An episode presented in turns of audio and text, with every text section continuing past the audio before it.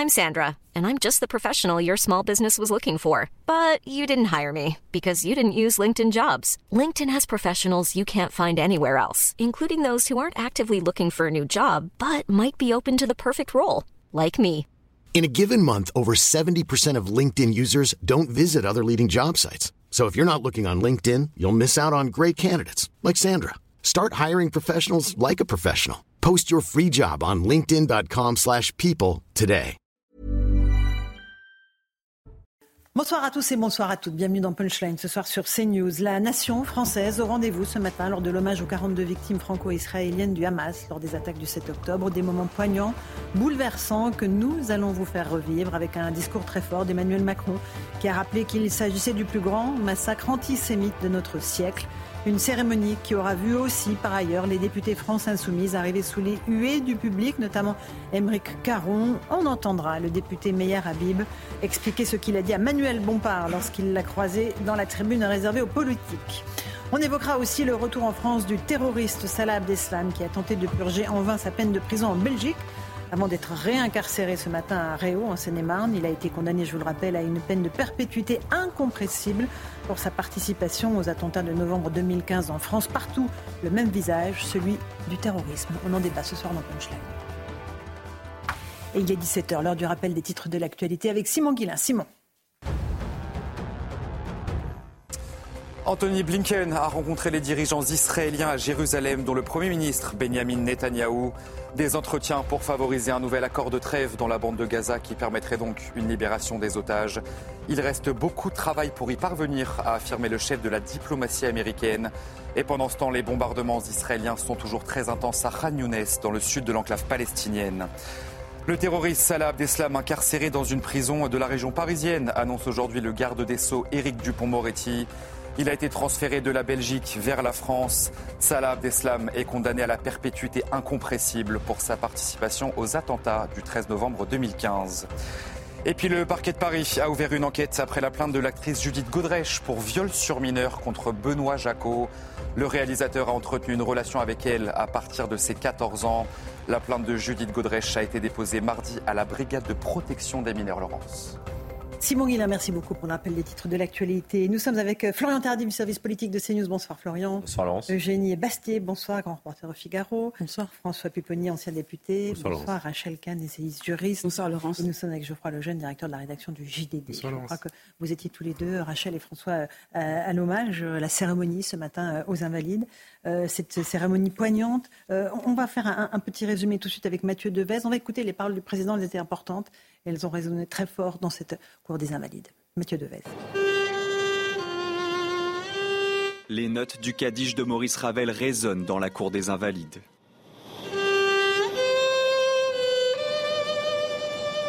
La prière des morts dans la religion hébraïque est interprétée devant les portraits des 42 victimes françaises de l'attaque du 7 octobre menée par le Hamas. Un hommage national présidé par Emmanuel Macron. Le chef de l'État dénonce le plus grand massacre antisémite de notre siècle. Et dans les notes de musique d'un lieu de fête ont éclaté les tambours de l'enfer. Et les téléphones de nos enfants qui jusque-là filmaient les joies de leur vie sont devenus les boîtes noires de l'horreur. Elles nous hanteront, ces images. Un discours tenu devant les familles des victimes et de nombreux responsables politiques. Plus loin, une foule compacte suit l'hommage national, retransmis sur grand écran. Les gardes républicains quittent ensuite la cour des Invalides au son de la marche funèbre de Frédéric Chopin. L'émotion est immense. Très belle cérémonie euh, d'union nationale. Euh, le discours du président a été euh, poignant, euh, touchant. Avec une proximité qu'on pouvait ressentir pour ces familles. Euh, moi personnellement j'étais très émue, j'ai beaucoup pleuré. Le discours il était euh, tout à fait pertinent, approprié pour exprimer la douleur des familles, de la communauté, pour euh, le lier avec le combat contre l'antisémitisme, puisque c'était ça l'enjeu. C'était émouvant, éprouvant et, et on ne s'arrêtera pas là, quoi. on restera tous unis le temps qu'il faut et on ne les oubliera pas. Cet hommage inédit hors de l'État d'Israël intervient quatre mois jour pour jour après l'attaque du Hamas. Effectivement, François Pupponi, moment très poignant avec les familles euh, des victimes qui étaient là, euh, les familles des- peut-être pas des 42, mais en tout cas de nombreuses victimes franco-israéliennes. La, tradition lors de ces hommages nationaux, c'est que l'hommage national, c'est que souvent c'est une personne qui est honorée, le cercueil quitte les invalides et la famille du défunt suit. Et là, il y avait 42 familles. Et donc, il y a eu les photos qui sont sorties d'abord, mm. suivies par les familles, qui étaient très mm. nombreuses. Il y avait beaucoup, beaucoup de représentants des familles, et, l'émotion était vraiment palpable. Parce que, de voir, et puis en plus, c'était pour la plupart des très jeunes, des, enfants. Il y avait, j'ai vu une mère de famille qui avait un enfant de 7-8 mois dans les bras, et son, son mari a été tué euh, lors de l'attentat. Enfin, c'est horrible. Euh, c'est horrible et on le ressent et l'émotion était vraiment palpable. Euh, vous évoquez le moment où effectivement ces personnes qui portaient les photos des disparus euh, ont fait leur entrée dans la cour au roulement des tambours, au son du roulement des tambours. J'aimerais juste qu'on regarde cette séquence ensemble pour s'imprégner de cette émotion.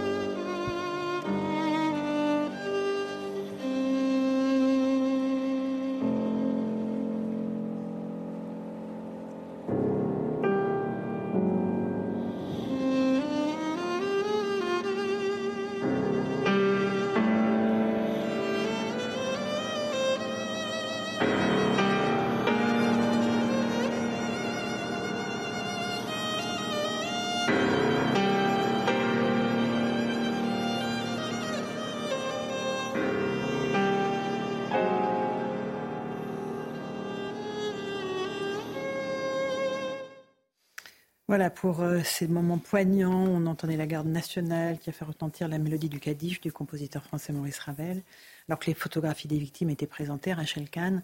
Euh, c'est euh, un moment extrêmement important, le moment où on a vu le visage de ces victimes françaises dont on, voit, on ne connaissait pas en réalité les traits.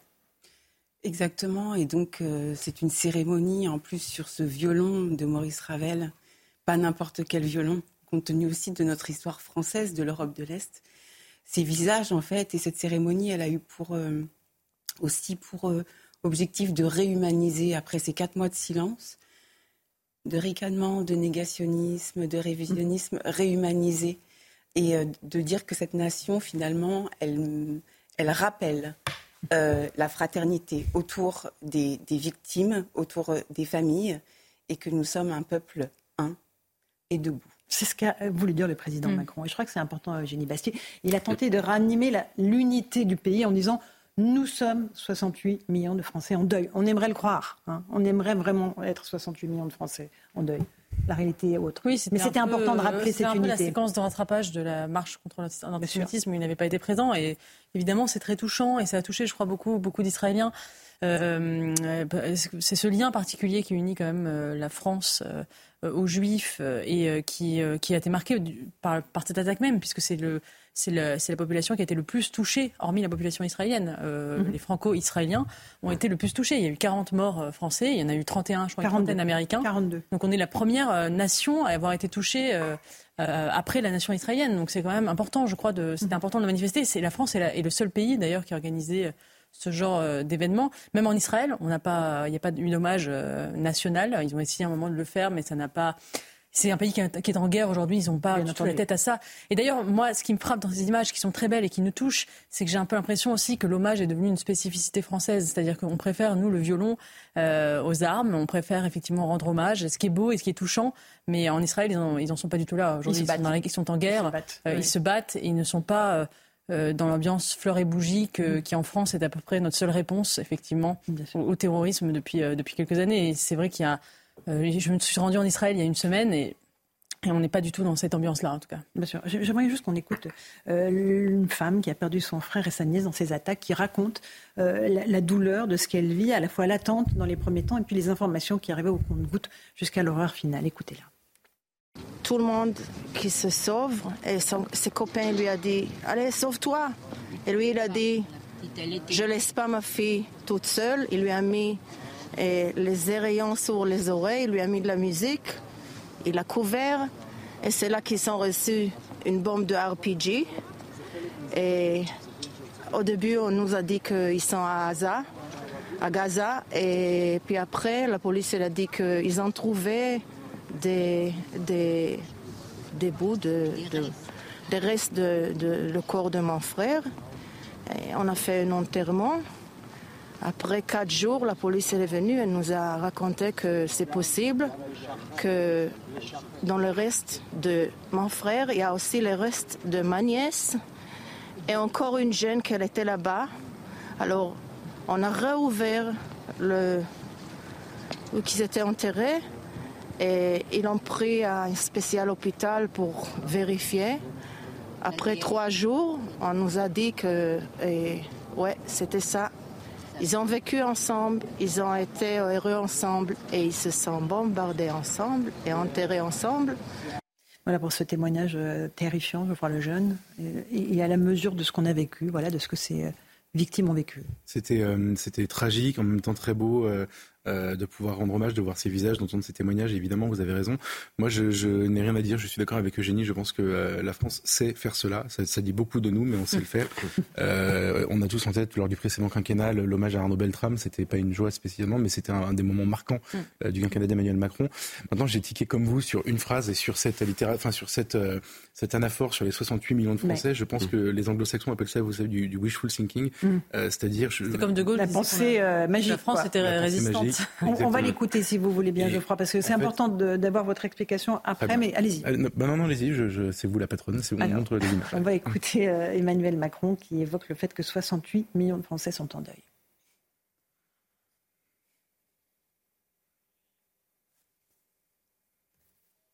Nous sommes 68 millions de Français endeuillés par les attaques terroristes du 7 octobre dernier. 68 millions, moins 40 de vies fauchées. 68 millions, dont 6 vies blessées. 68 millions, dont 4 vies à jamais meurtries par leur captivité. 68 millions, dont 3 vies sont encore prisonnières pour la libération desquels nous luttons chaque jour. 68 millions de Français, Geoffroy Lejeune. Et à chaque fois qu'il le répète, on, a en tête toutes les fois où on a vu qu'on n'était pas 68 millions de, à être d'accord, de Français à être d'accord. Et euh, moi, j'ai pensé, il le dit cinq fois, je crois, dans l'extrait que vous venez de montrer. Mm. Euh, la première fois, j'ai pensé à une partie de la classe politique, qui était d'ailleurs aujourd'hui présente, mm-hmm. euh, qui n'était pas dans les 68 millions de Français. Ensuite, j'ai pensé à nos 45% de compatriotes musulmans qui, trouvaient, qui voyaient plutôt d'un bon oeil le, le Hamas, selon les enquêtes d'opinion qui ont été réalisées depuis. Euh, et, euh, et je, je, je, me suis dit, si vous voulez, euh, il a raison de le dire. C'est comme le général de Gaulle, en fait. Si vous ne le dites pas, il faut invoquer l'unité de la nation. Si, si, lui ne le fait pas, qui le fera Il a raison de le dire. D'ailleurs, c'est sa fonction. et en même temps, nous savons que c'est faux, malheureusement. Mm, mm. Florian Tardif. sur cette cérémonie, la solennité et, le solennité message. Et, et, je voudrais rebondir sur ce qui vient d'être dit. ce n'est pas anodin, s'il a commencé d'ailleurs son discours par ça ce n'est pas anodin. C'est-à-dire que là, l'extrait qu'on vient de voir, c'est l'extrait du tout début du discours. Et pourquoi je dis que ce n'est pas anodin? Tout simplement parce que euh, c'est l'un des échecs et c'est l'un des regrets d'Emmanuel Macron. À chaque fois qu'on évoque euh, sa volonté de réconcilier la France, c'était d'ailleurs, euh, je crois, le sous-titre de son ouvrage Révolution qui est un ouvrage de, de campagne en 2016. c'est l'un de ses, c'était l'un de ses objectifs et c'était l'un de ses regrets qu'il avait même évoqué lors du quinquennat précédent en expliquant que il avait conscience que, que, malgré tout ce qui était fait, tout de même, mhm. ces, euh, ces, dernières années, tout ce qui avait été fait, il n'avait pas, et ils n'avaient pas réussi à réconcilier les Français entre eux.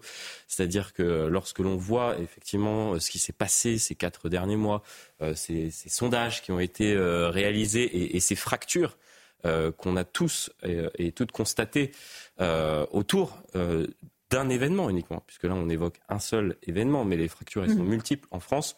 On se rend compte que oui, malheureusement, malheureusement, je le dis bien, la, France est loin d'être réconciliée avec. Bien François Pupponi. Non, il essaye de parler à la nation, mhm. que nous sommes unis, que nous sommes en deuil. Après, c'est. Et il a terminé son discours par un peuple. Un peuple, un mhm. peuple. Euh, après, bah, j'espère que c'est pas un vœu pieux, mais en tout cas, il est obligé de se dire ce, discours, ce, ce discours-là, d'essayer de rassembler la nation, parce qu'il sait effectivement très bien que malheureusement, on... mais c'est pas nouveau. Hein. Moi, je me rappelle de la marche après euh, les attentats de l'hypercachère et de Charlie Hebdo. Toute la France n'était pas dans la rue. Bien entendu. j'y étais. Il y avait énormément de monde à Paris dans les rues. Oui, mais moi j'y étais. Il y avait presque un million de personnes. Hein. des, victimes on voyait bien qui était dans la rue et qui n'y était pas. C'était voilà. on, a, cru, on a voulu dire à l'époque euh, que la France, oui, mais malheureusement non. Et, je pense que le président de la République en est très conscient et il a raison de rappeler cela parce qu'il faut essayer de, refaire nation. J'entends, mais alors pourquoi n'était-il pas à la marche contre l'antisémitisme S'il si, il parle de, du plus grand massacre antisémite du siècle, comment peut-il justifier de ne pas, de ne pas être venu en réalité. Par peur des fractures. Il l'a dit comme ça. En tout cas, ça a été expliqué comme ça à l'époque. C'est-à-dire que vous êtes devant, sous une, devant une situation tellement compliquée. Puis euh, moi, j'ai plein de reproches à faire à Emmanuel Macron, mais là, il a hérité de quelque chose qui existait avant lui. Euh, donc, euh, il a, il a compris Enfin, il a compris à tort. Je pense que si, si pourrait, il aurait pu être dans la même veine que son discours, y aller, assumer en disant la France c'est ça. Il faut être dans la rue euh, à ce moment-là. Il l'a pas fait parce qu'il avait peur des réactions, malheureusement. Et, l'hommage d'ailleurs, euh, aujourd'hui c'est moins le sujet de polémique, mais il arrive très tard en réalité. Oui. Après, il a une, il a une, phrase aussi qui m'a marqué euh, à l'attention de l'extrême gauche. Oui.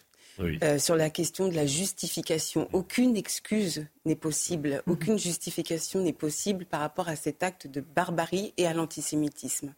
Et ça, j'ai trouvé ça extrêmement juste et éperdument nécessaire. Et, ça va nous amener évidemment à ce qui s'est passé avec la France Insoumise. Eugénie Bastier, euh, sur cette nécessité, encore une fois, euh, de, tenter de, dire qu'on fait encore nation et, de justifier peut-être le fait de ne pas avoir été à cette marche contre l'antisémitisme? Non, moi je pense que que c'était une erreur de ne pas se rendre à cette marche euh, contre l'antisémitisme, surtout euh, qu'il fait un hommage aujourd'hui, donc euh, qui à mon avis a une sorte de rattrapage. Je pense qu'il aurait dû y aller. il a, ça s'était fait par le passé, des présidents qui manifestent, notamment au moment de Charlie Hebdo. et puis il s'agissait de combattre en plus l'antisémitisme mhm. qui explosait en France à ce moment-là. Donc je, je, n'ai pas compris ce geste. Je pense qu'il hum, y avait quelque part une forme de regret au, plus, enfin, plus haut niveau de l'État contre, sur cette occasion manquée. Après, euh, voilà, euh, je pense que euh, l'Élysée est très embarrassé sur cette question, qu'ils savent qu'ils marchent sur des œufs, qu'il y a l'accusation de deux poids deux mesures permanente qui est brandie, d'où cette espèce de, perche qui a été tendue vers un temps mémoriel pour les victimes de Gaza. Je ne sais pas d'ailleurs comment ils vont s'en sortir avec cette, hein. avec cette avec cette espèce de formule un peu en même temps, un peu brumeuse, oui, un peu, formule totalement brumeuse qui à mon avis va avoir du mal à se concrétiser. Et je pense qu'ils sont en train de réfléchir à l'Élysée pour, pour donner un sens concret à cette formule. Et voilà, c'est très, c'est une situation extrêmement délicate. Les conseillers du président ont tenté de se, justifier en expliquant que euh, lors de son premier discours, euh, le président de la République avait parlé d'une vie qui valait une vie et que donc. Sauf que le président a parlé de dommages. Ah oui. Et après, le cabinet a pénalé en disant que un temps mémorial. que l'hommage aux victimes de terrorisme est une invention de François Hollande au moment euh, des attaques de, du Bataclan, euh, de Charlie Hebdo, puis du Bataclan. Donc il a inventé ce. Donc Emmanuel Macron était quelque part obligé de faire aussi cet hommage parce qu'il y avait ce précédent créé par François Hollande on peut d'ailleurs s'interroger sur est-ce que c'est bien juste ou pas de rendre Avant, on rendait hommage aux héros, maintenant on rend hommage aux victimes de terrorisme. C'est un précédent qui a été créé par mhm. François Hollande. Et c'est vrai que ça crée effectivement une, un précédent qui fait mais quand est-ce qu'on rend hommage, quand est-ce qu'on rend pas hommage? Est-ce que. Euh, oui, mais cet hommage était nécessaire. Bien sûr, non mais je, je, dis, juste qu'il y a. Je, je, sais, bien sûr, je ne remets pas en question cet hommage, mais je dis juste qu'il y, a une espèce de configuration maintenant. Quand est-ce qu'on rend hommage, quand est-ce qu'on rend pas hommage? Quelques réactions politiques recueillies euh, à la sortie de cet hommage. C'est très important pour les familles, pour tous nos compatriotes de confession juive, et puis euh, pour toute la communauté nationale. Et puis c'était aussi un, message qui est adressé à, tous ceux qui n'ont pas compris que ce qui s'est passé ne concerne pas seulement Israël, et que la France se tient debout, et que la France euh, combattra l'antisémitisme partout et tout le temps. C'est très important cet hommage, vraiment très important. Je crois que c'est bien que la France se souvienne d'eux, exprime leur solidarité à leur égard soit, présente euh, pour eux, parce que nous ne pouvons pas les oublier. Ce sont des compatriotes qui ont été euh, massacrés, assassinés, enlevés par une organisation terroriste. Je trouvais ça euh, très émouvant et très significatif, parce que ce qui s'est passé là, tout le monde voit bien, ça n'est pas un acte de guerre, c'est un acte de volonté de créer l'horreur et de volonté de créer, euh, pas de tuer, de profaner. La profaner, les mots ont un sens, Rachel Kahn, parce que c'était vraiment ça dans la destruction systématique des corps, dans euh, la profanation des corps. C'était vraiment cette volonté d'anéantissement en réalité. D'anéantissement, de, de, filmer, de, de, faire circuler ces images euh, terribles et c'est pour ça que le mot de réhumanisation, en fait, me vient lorsque je vois cet hommage, c'est-à-dire avec ces visages, et où le président de la République a rappelé aussi, avec les prénoms, mhm. les différents parcours, euh, l'amour, euh, euh, les études. Mais il a rappelé aussi, ça c'était pour les jeunes, il a rappelé aussi que si une vie égale une vie, mhm. il y avait aussi des vies dans lesquelles il y avait deux pogroms. Bien sûr, mais évidemment. Euh, très émouvant d'ailleurs. il, a, il a pris le temps de, décrire les, différents parcours euh, de, ces personnes, de ces victimes, mais il a surtout parlé et insisté sur euh, la vie qu'ils n'ont pas eu la chance de vivre, pas, justement. C'est-à-dire que ces jeunes qui sont décédés avant l'âge de 20 ans, qui n'ont pas pu, pu connaître justement ces, ces, périodes de doute, ces périodes où on étudie, où on espère. Euh, on, vit avec, euh, avec la vie dans, dans, dans, dans, dans le regard devant soi.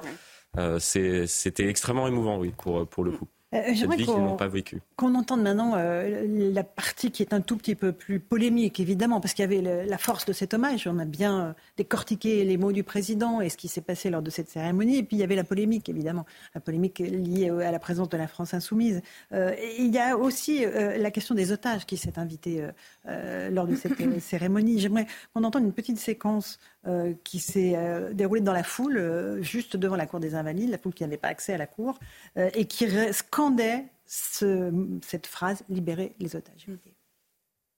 Libérez nos otages Libérez nos otages Libérez nos otages Libérez les otages Libérez les otages Libérez les otages Libérez les otages Libérez les otages sans plus de 130 otages, encore aux mains, François Pipponi, des, euh, des terroristes mais dont une grande partie, on ne sait pas s'ils sont vivants ou morts. Oui, avec une négociation là qui est en train peut-être d'avancer, ce mm. qu'on espère. Le Hamas aurait accepté, enfin fait des propositions, Israël est en train de accepter, parce qu'il y a une possibilité d'en libérer certains. Combien, on ne sait pas. Mm-hmm.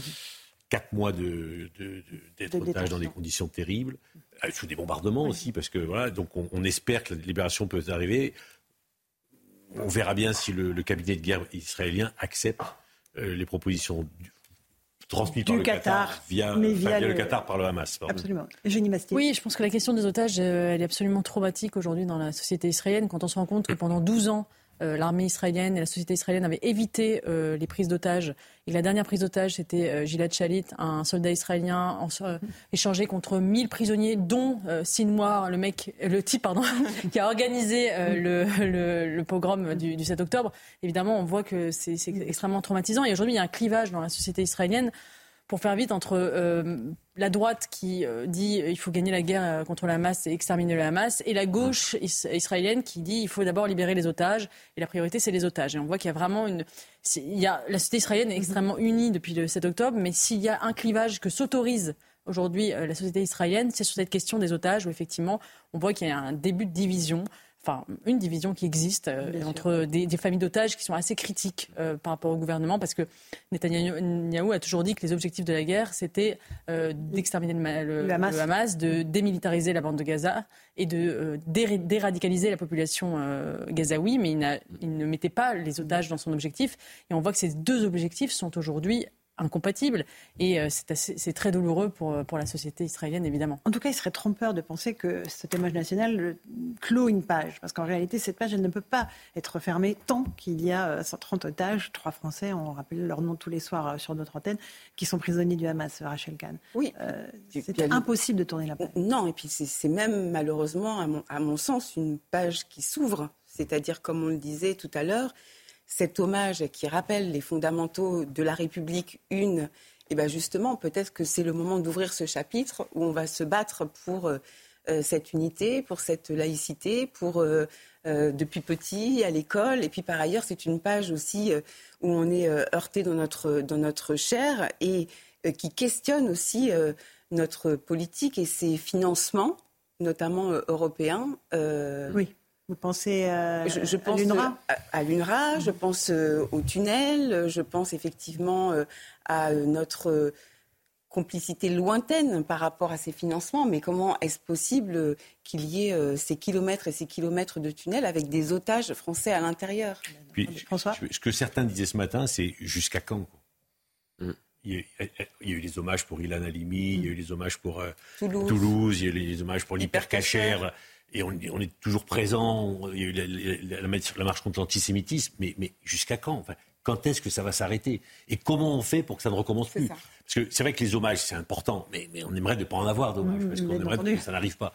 Et ça, c'est la question qui revient tout le temps. C'est comment maintenant on fait pour plus jamais? Et quand le président dit on est 68 millions, c'est en espérant qu'effectivement tout le monde prenne conscience de la gravité de la situation et que euh, parce que euh, souvent les actes antisémites en France sont commis par des Français là, c'est ramasse en Israël, mais, mais, c'est souvent des Français. Et donc, comment on lutte efficacement contre ça? Déjà, peut-être en posant des mots sur les choses. Et le fait qu'il ait parlé du plus grand massacre antisémite du siècle. C'est très fort, ça. Est très, très important. On va écouter Emmanuel Macron ce matin aux Invalides. Il était 6 heures au festival Nova, à quelques kilomètres de la bande de Gaza, où sous les banderoles et le ciel qui pâlissait, s'achevaient 24 heures de fête et de retrouvailles. Les jeunes qui dansaient là ne savaient pas qu'ils étaient dans la mâchoire de la mort déjà. Des voitures, des motos hérissées d'armes allaient fondre sur eux. Il était six heures.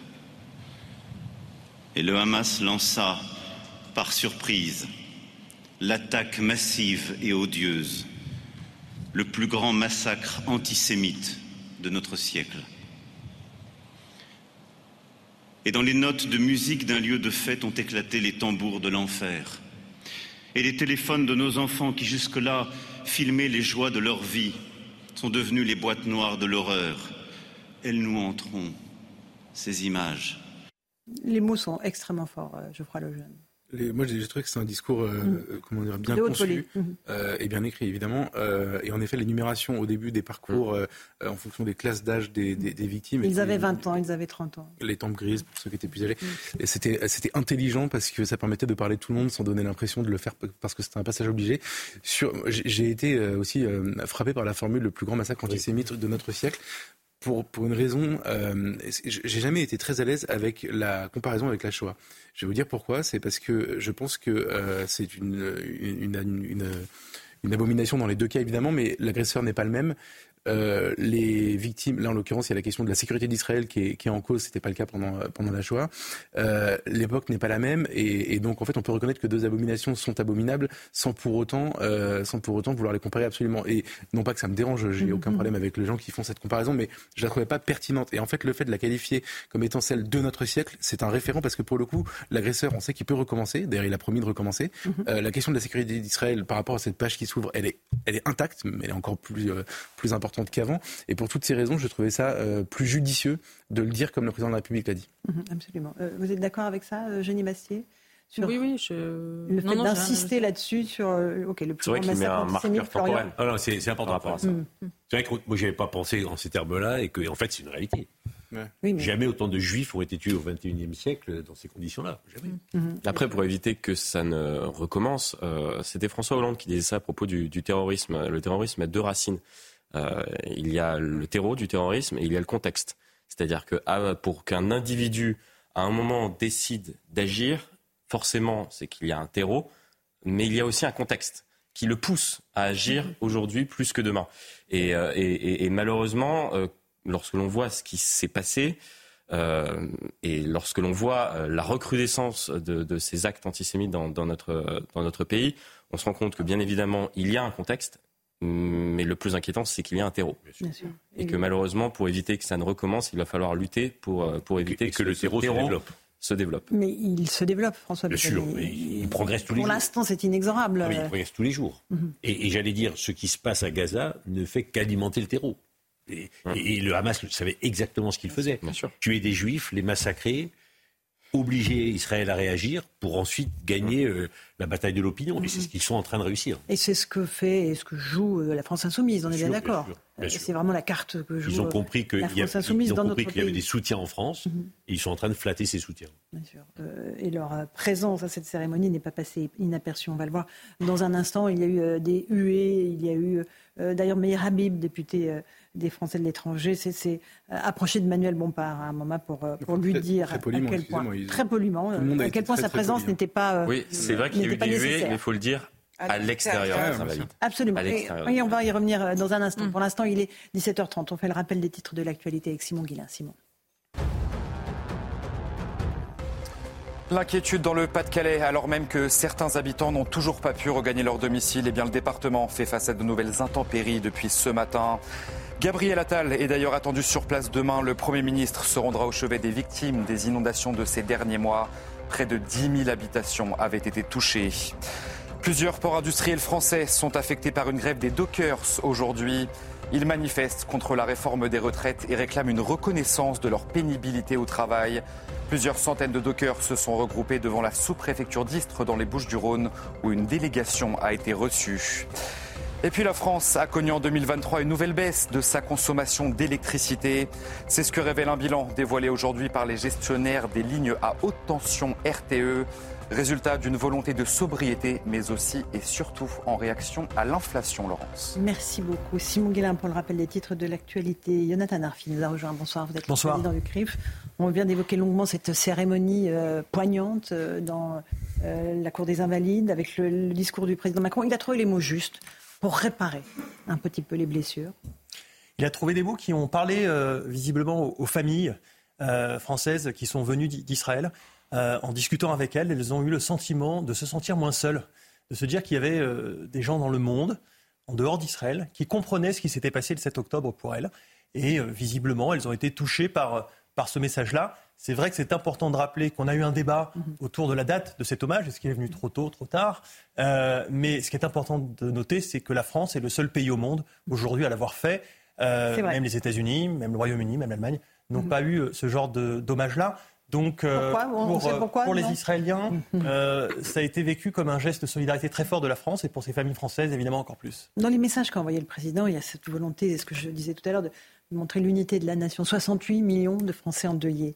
Euh, on aimerait que ce soit ça. On aimerait être 68 millions à être.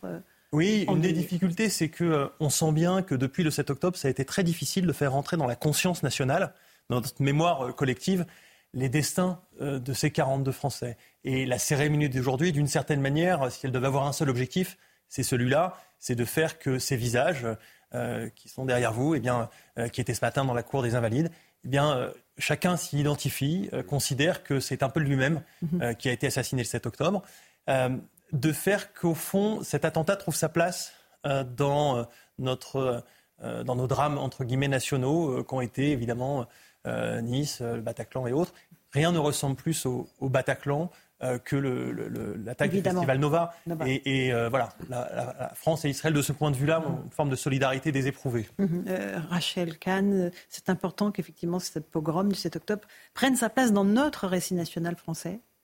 Oui, moi je trouve que cette commémoration, c'est comme un rendez-vous de la France avec son histoire par rapport à la déflagration qui s'est produite le 7 octobre en Israël et en France. Parce que euh, on s'en souviendra toute notre vie de ce mhm. moment-là, euh, de cette solitude-là aussi. Et c'est vrai que je, partage vos mots, d'avoir cette commémoration euh, qui rappelle que nous ne sommes pas seuls et que les familles des victimes ne sont pas seules, mhm. c'est l'esprit républicain aussi. Mhm. Et je pense que si on a été les premiers à faire cet hommage, c'est parce qu'on a cet esprit universaliste, humaniste et républicain. Absolument. Et qu'on résiste peut-être un peu plus que les autres. Euh, Eugénie, vous voulez dire quelque chose, oui, François vrai Ce qui est frappant, c'est que euh, le l'unanimisme dans la compassion, qui aurait dû être le réflexe primordial après le 7 octobre, a duré en fait même pas 24 heures. On a eu très vite, très vite la polémique. Et c'est vrai que la France insoumise a joué euh, la partition de la polémique extrêmement euh, rapidement, mais pas seulement. On a vu sur les campus américains, euh, dès le 8 octobre, vous avez des, des, communiqués des étudiants d'Harvard qui disaient que c'était Israël le vrai coupable du 7 octobre. Mmh. On a vu que le, très vite, ce qui aurait dû être un moment de sidération collective et de compassion spontanée et unanime, dès le début, il y a eu de la polémique avant même que, que Israël ait, ait tiré la moindre bombe sur Gaza. Donc euh, avec un, donc un, faux prétexte dès le départ. Euh, et, je pense que c'est important de rappeler que ces moments d'unité et de compassion unanime peuvent exister. Euh, François Et puis, s'il y a autant de Français qui ont été tués en Israël, c'est parce que beaucoup de, de, Français de confession juive ont fait le choix, il y a de nombreuses années, de quitter la France. Alors, soit par choix religieux, parce qu'ils voulaient faire leur alia, soit par choix idéologique, mais aussi parce qu'ils considéraient que la France ne les protégeait plus en tant que juifs en France. Moi, je connais beaucoup qui partaient en disant, mais on n'est plus protégé, donc on s'en va. Et ça aussi, ça interpelle la France. Mmh. C'est pas aussi ça parce que c'est un choix identitaire. Ah, non, non, non. Non, mais euh, on se comprendre. C'est des de sécurité culturelle. moi, pour bien, pour en connaître par exemple, je suis très proche de Deva Sandler ou de, la, mère de Anne Cohen qui a été tuée au Bataclan, à l'hypercachère. Eux, ils, sont partis, ils sont venus dire on s'en va parce que la France n'a pas été capable de protéger nos enfants. Voilà. Et ça, c'est, il faut l'entendre aussi. C'est pour ça que il y a autant de jeunes Français qui sont morts en Israël parce que leurs familles vraiment ont fait l'alliance. Ça dit aussi beaucoup euh, les liens, euh, la manière dont les hmm. sociétés françaises et israéliennes sont, tissées euh, d'une certaine manière. il y a ces, destins de vie, ces parcours de vie entre la France et Israël, ce qui fait qu'aujourd'hui, il y a 200 000 à peu près Français qui vivent en Israël.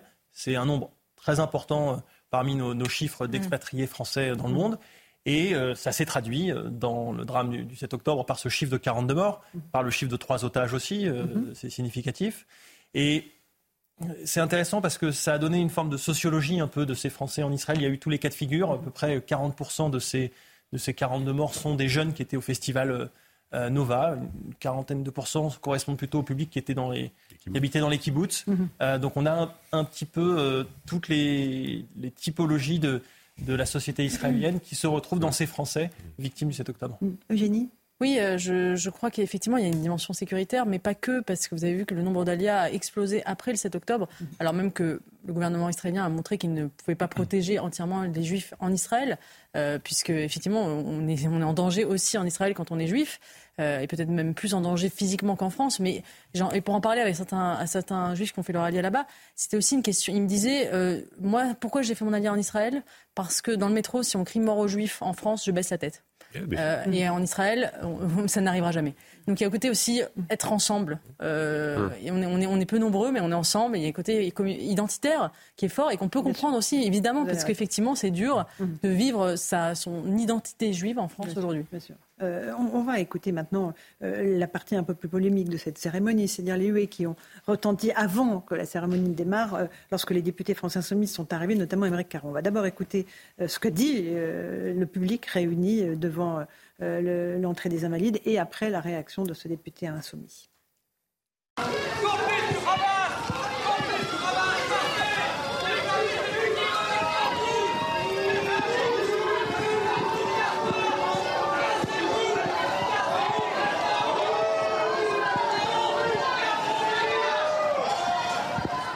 Ici pour rendre hommage euh, aux victimes françaises des attaques terroristes euh, du 7 octobre. Ce n'est pas le lieu de, déclencher des polémiques, de demander des explications. Et en ce qui me concerne, j'invite tous celles et tous ceux qui considéraient que je n'ai pas passe ici à réentendre tout ce que j'ai pu déclarer depuis le 7 octobre. oui, justement. On marche sur la tête. Il y a, oui, il y a une indécence, j'allais dire, assumée dans la démarche de la France insoumise, euh, qui a choisi euh, une stratégie de provocation, alors sans doute pour des, calculs euh, électoraux qui sont les leurs. ce qui est frappant, c'est, dire, le, le contraste ou l'incohérence qu'il y a entre le fait de refuser de qualifier de terroriste les attaques du 7 octobre, hum. mais de venir se rendre précisément à la cérémonie organisée en hommage aux victimes du terrorisme dans le monument qui euh, rend hommage aux victimes du terrorisme en France. Donc c'est euh, évidemment quelque chose qui, euh, qui Totalement est assez flagrant. Je pense que c'est quelque chose qui leur coûtera cher dans le temps que mhm. ça, ça restera comme une, comme une tâche, à mon avis, qui les suivra longtemps. Geoffroy Mais d'ailleurs, il, dit le mot là, il dit, euh, il dit les victimes des attentats terroristes, alors qu'ils ont dit crime de guerre pendant trois mois en tenant leur ligne, en disant que c'est assez. Jean-Luc Mélenchon premier. C'est absolument. Ça. Moi, paradoxalement, c'est peut-être une bonne chose, puisque Dostoevsky disait que la culpabilité est la pire des prisons.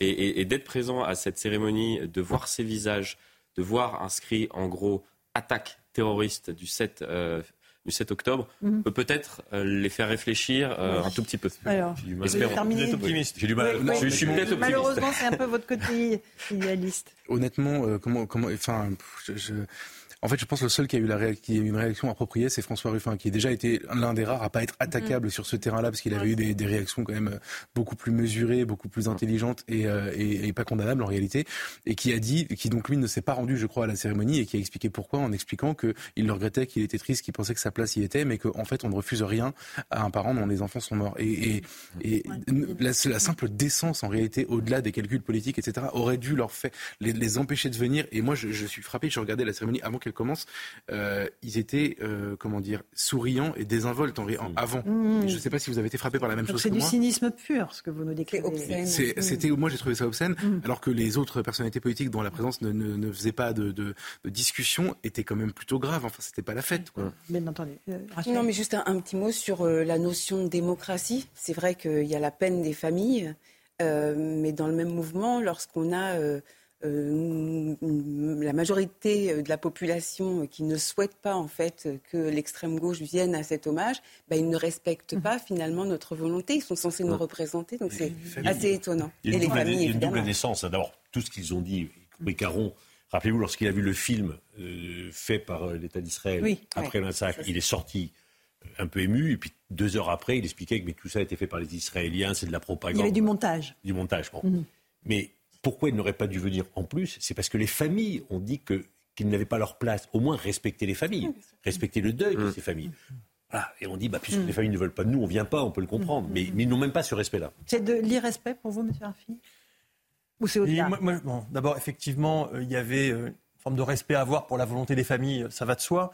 Mais euh, je crois aussi pour une forme de, j'allais dire, de position morale en politique. On dit souvent que le monde politique est un sujet qui s'exonère de la question morale. Je crois que sur, dans des moments comme cela, euh, eh bien, la morale doit primer et euh, la morale, en l'occurrence, s'imposer peut-être euh, qu'il sache faire un pas de recul et ne pas venir. Mm, mm.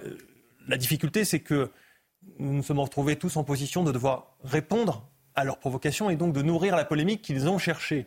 Alors voilà, donc vous avez raison. je dois même, à chaque fois que je réagissais, je, J'essayais aussi de préciser que je ne voulais pas leur servir euh, sur un plateau la polémique qu'ils cherchaient. Évidemment. Je voudrais juste qu'on écoute Serge Klarsfeld, qui était présent avec euh, son fils Arnaud, euh, qui a, qui a, passé sa vie, vous le savez, à combattre le nazisme et l'antisémitisme.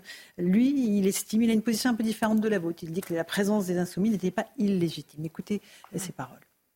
Ça me gêne en tant que, en tant que citoyen et, ayant pris le parti de d'Israël et des victimes de, de l'attentat de Gaza. Mais d'un autre côté, euh, il est normal que les parlementaires français euh, aient le droit de se rendre à toutes les cérémonies et que la liberté d'opinion soit respectée. la liberté d'opinion, effectivement.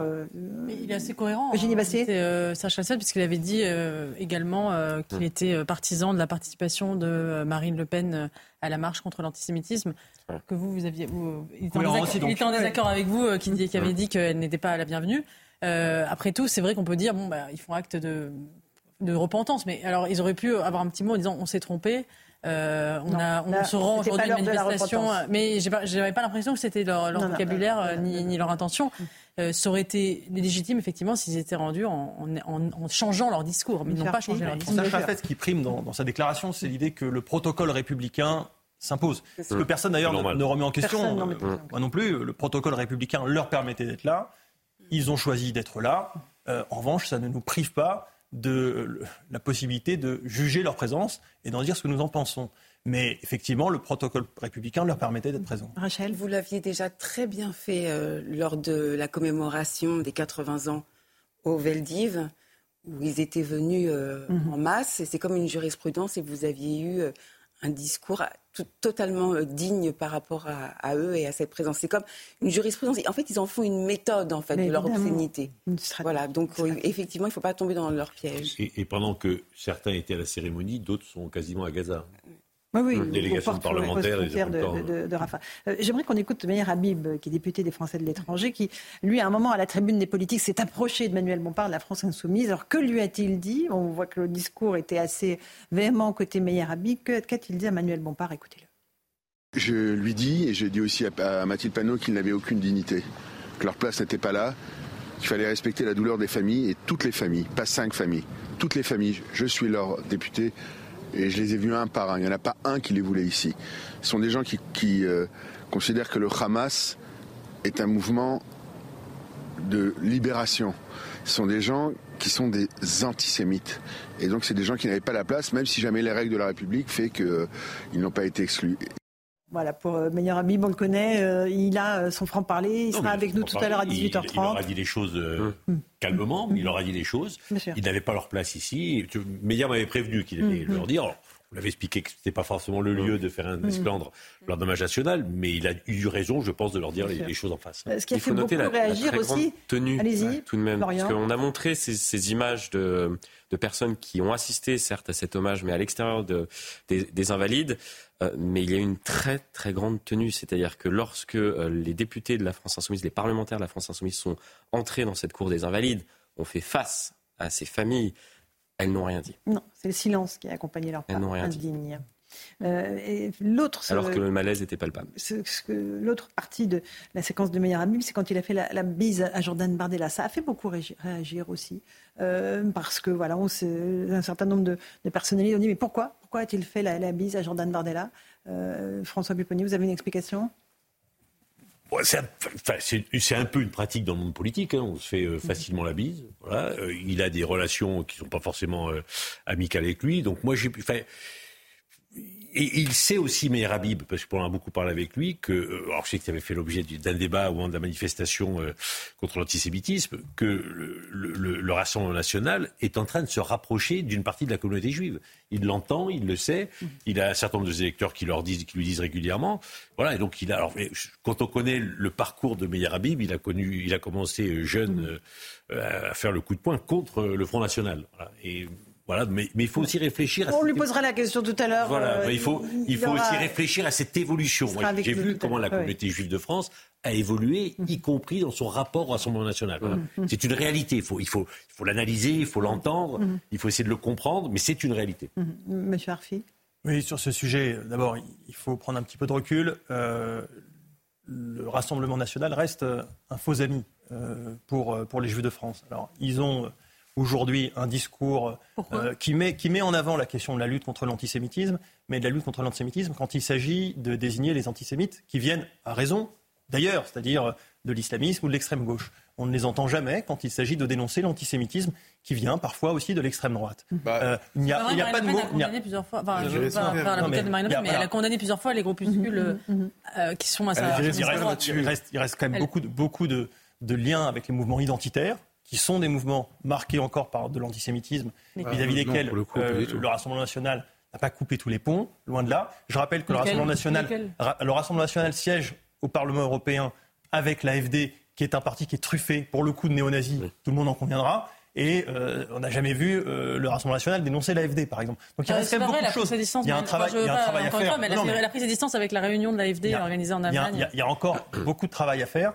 sur la question. Et puis, je rappelle que les préjugés antisémites sont plus élevés euh, dans les sympathisants de l'extrême droite aujourd'hui dans la population française, dans les sympathisants de l'extrême gauche un petit peu moins, et dans les Français qui s'identifient comme musulmans. C'est documenté statistiquement. Alors, elle n'est pas responsable des préjugés des sympathisants du Rassemblement national, mais elle peut avoir le, la responsabilité aussi de travailler sur ces questions-là auprès de son public. Je crois, un mot là-dessus. J'allais dire, intéressez-vous au passage à l'acte, hein, parce que ah, les préjugés, c'est grave, mais, euh, mais, les passages à l'acte, c'est pire. Quoi. juste raconter une anecdote. Le jour de la manifestation contre l'antisémitisme, tout le service d'ordre d'Éric Zemmour, c'était les jeunes juifs de la communauté de Sarcelles. J'ai retrouvé là-bas. Hein. Voilà, donc il y a un mouvement qui se passe. faut, hmm. il faut l'analyser et moi, ça existe, évidemment. ça existe. Et j'entends beaucoup de monde de la communauté juive dire euh, mhm. nous, Bardella, pourquoi pas, Zemmour, surtout. Voilà. Donc c'est une réalité. Enfin, Méfions-nous des effets de loupe. Non, non, je, suis d'accord, mais hmm. il, faut, il faut analyser il faut, le aussi, euh, Alors, c'est pas un effet de loupe. l'analyser scientifiquement. Le score de Zemmour à la présidentielle en Israël était absolument euh, énorme, par exemple.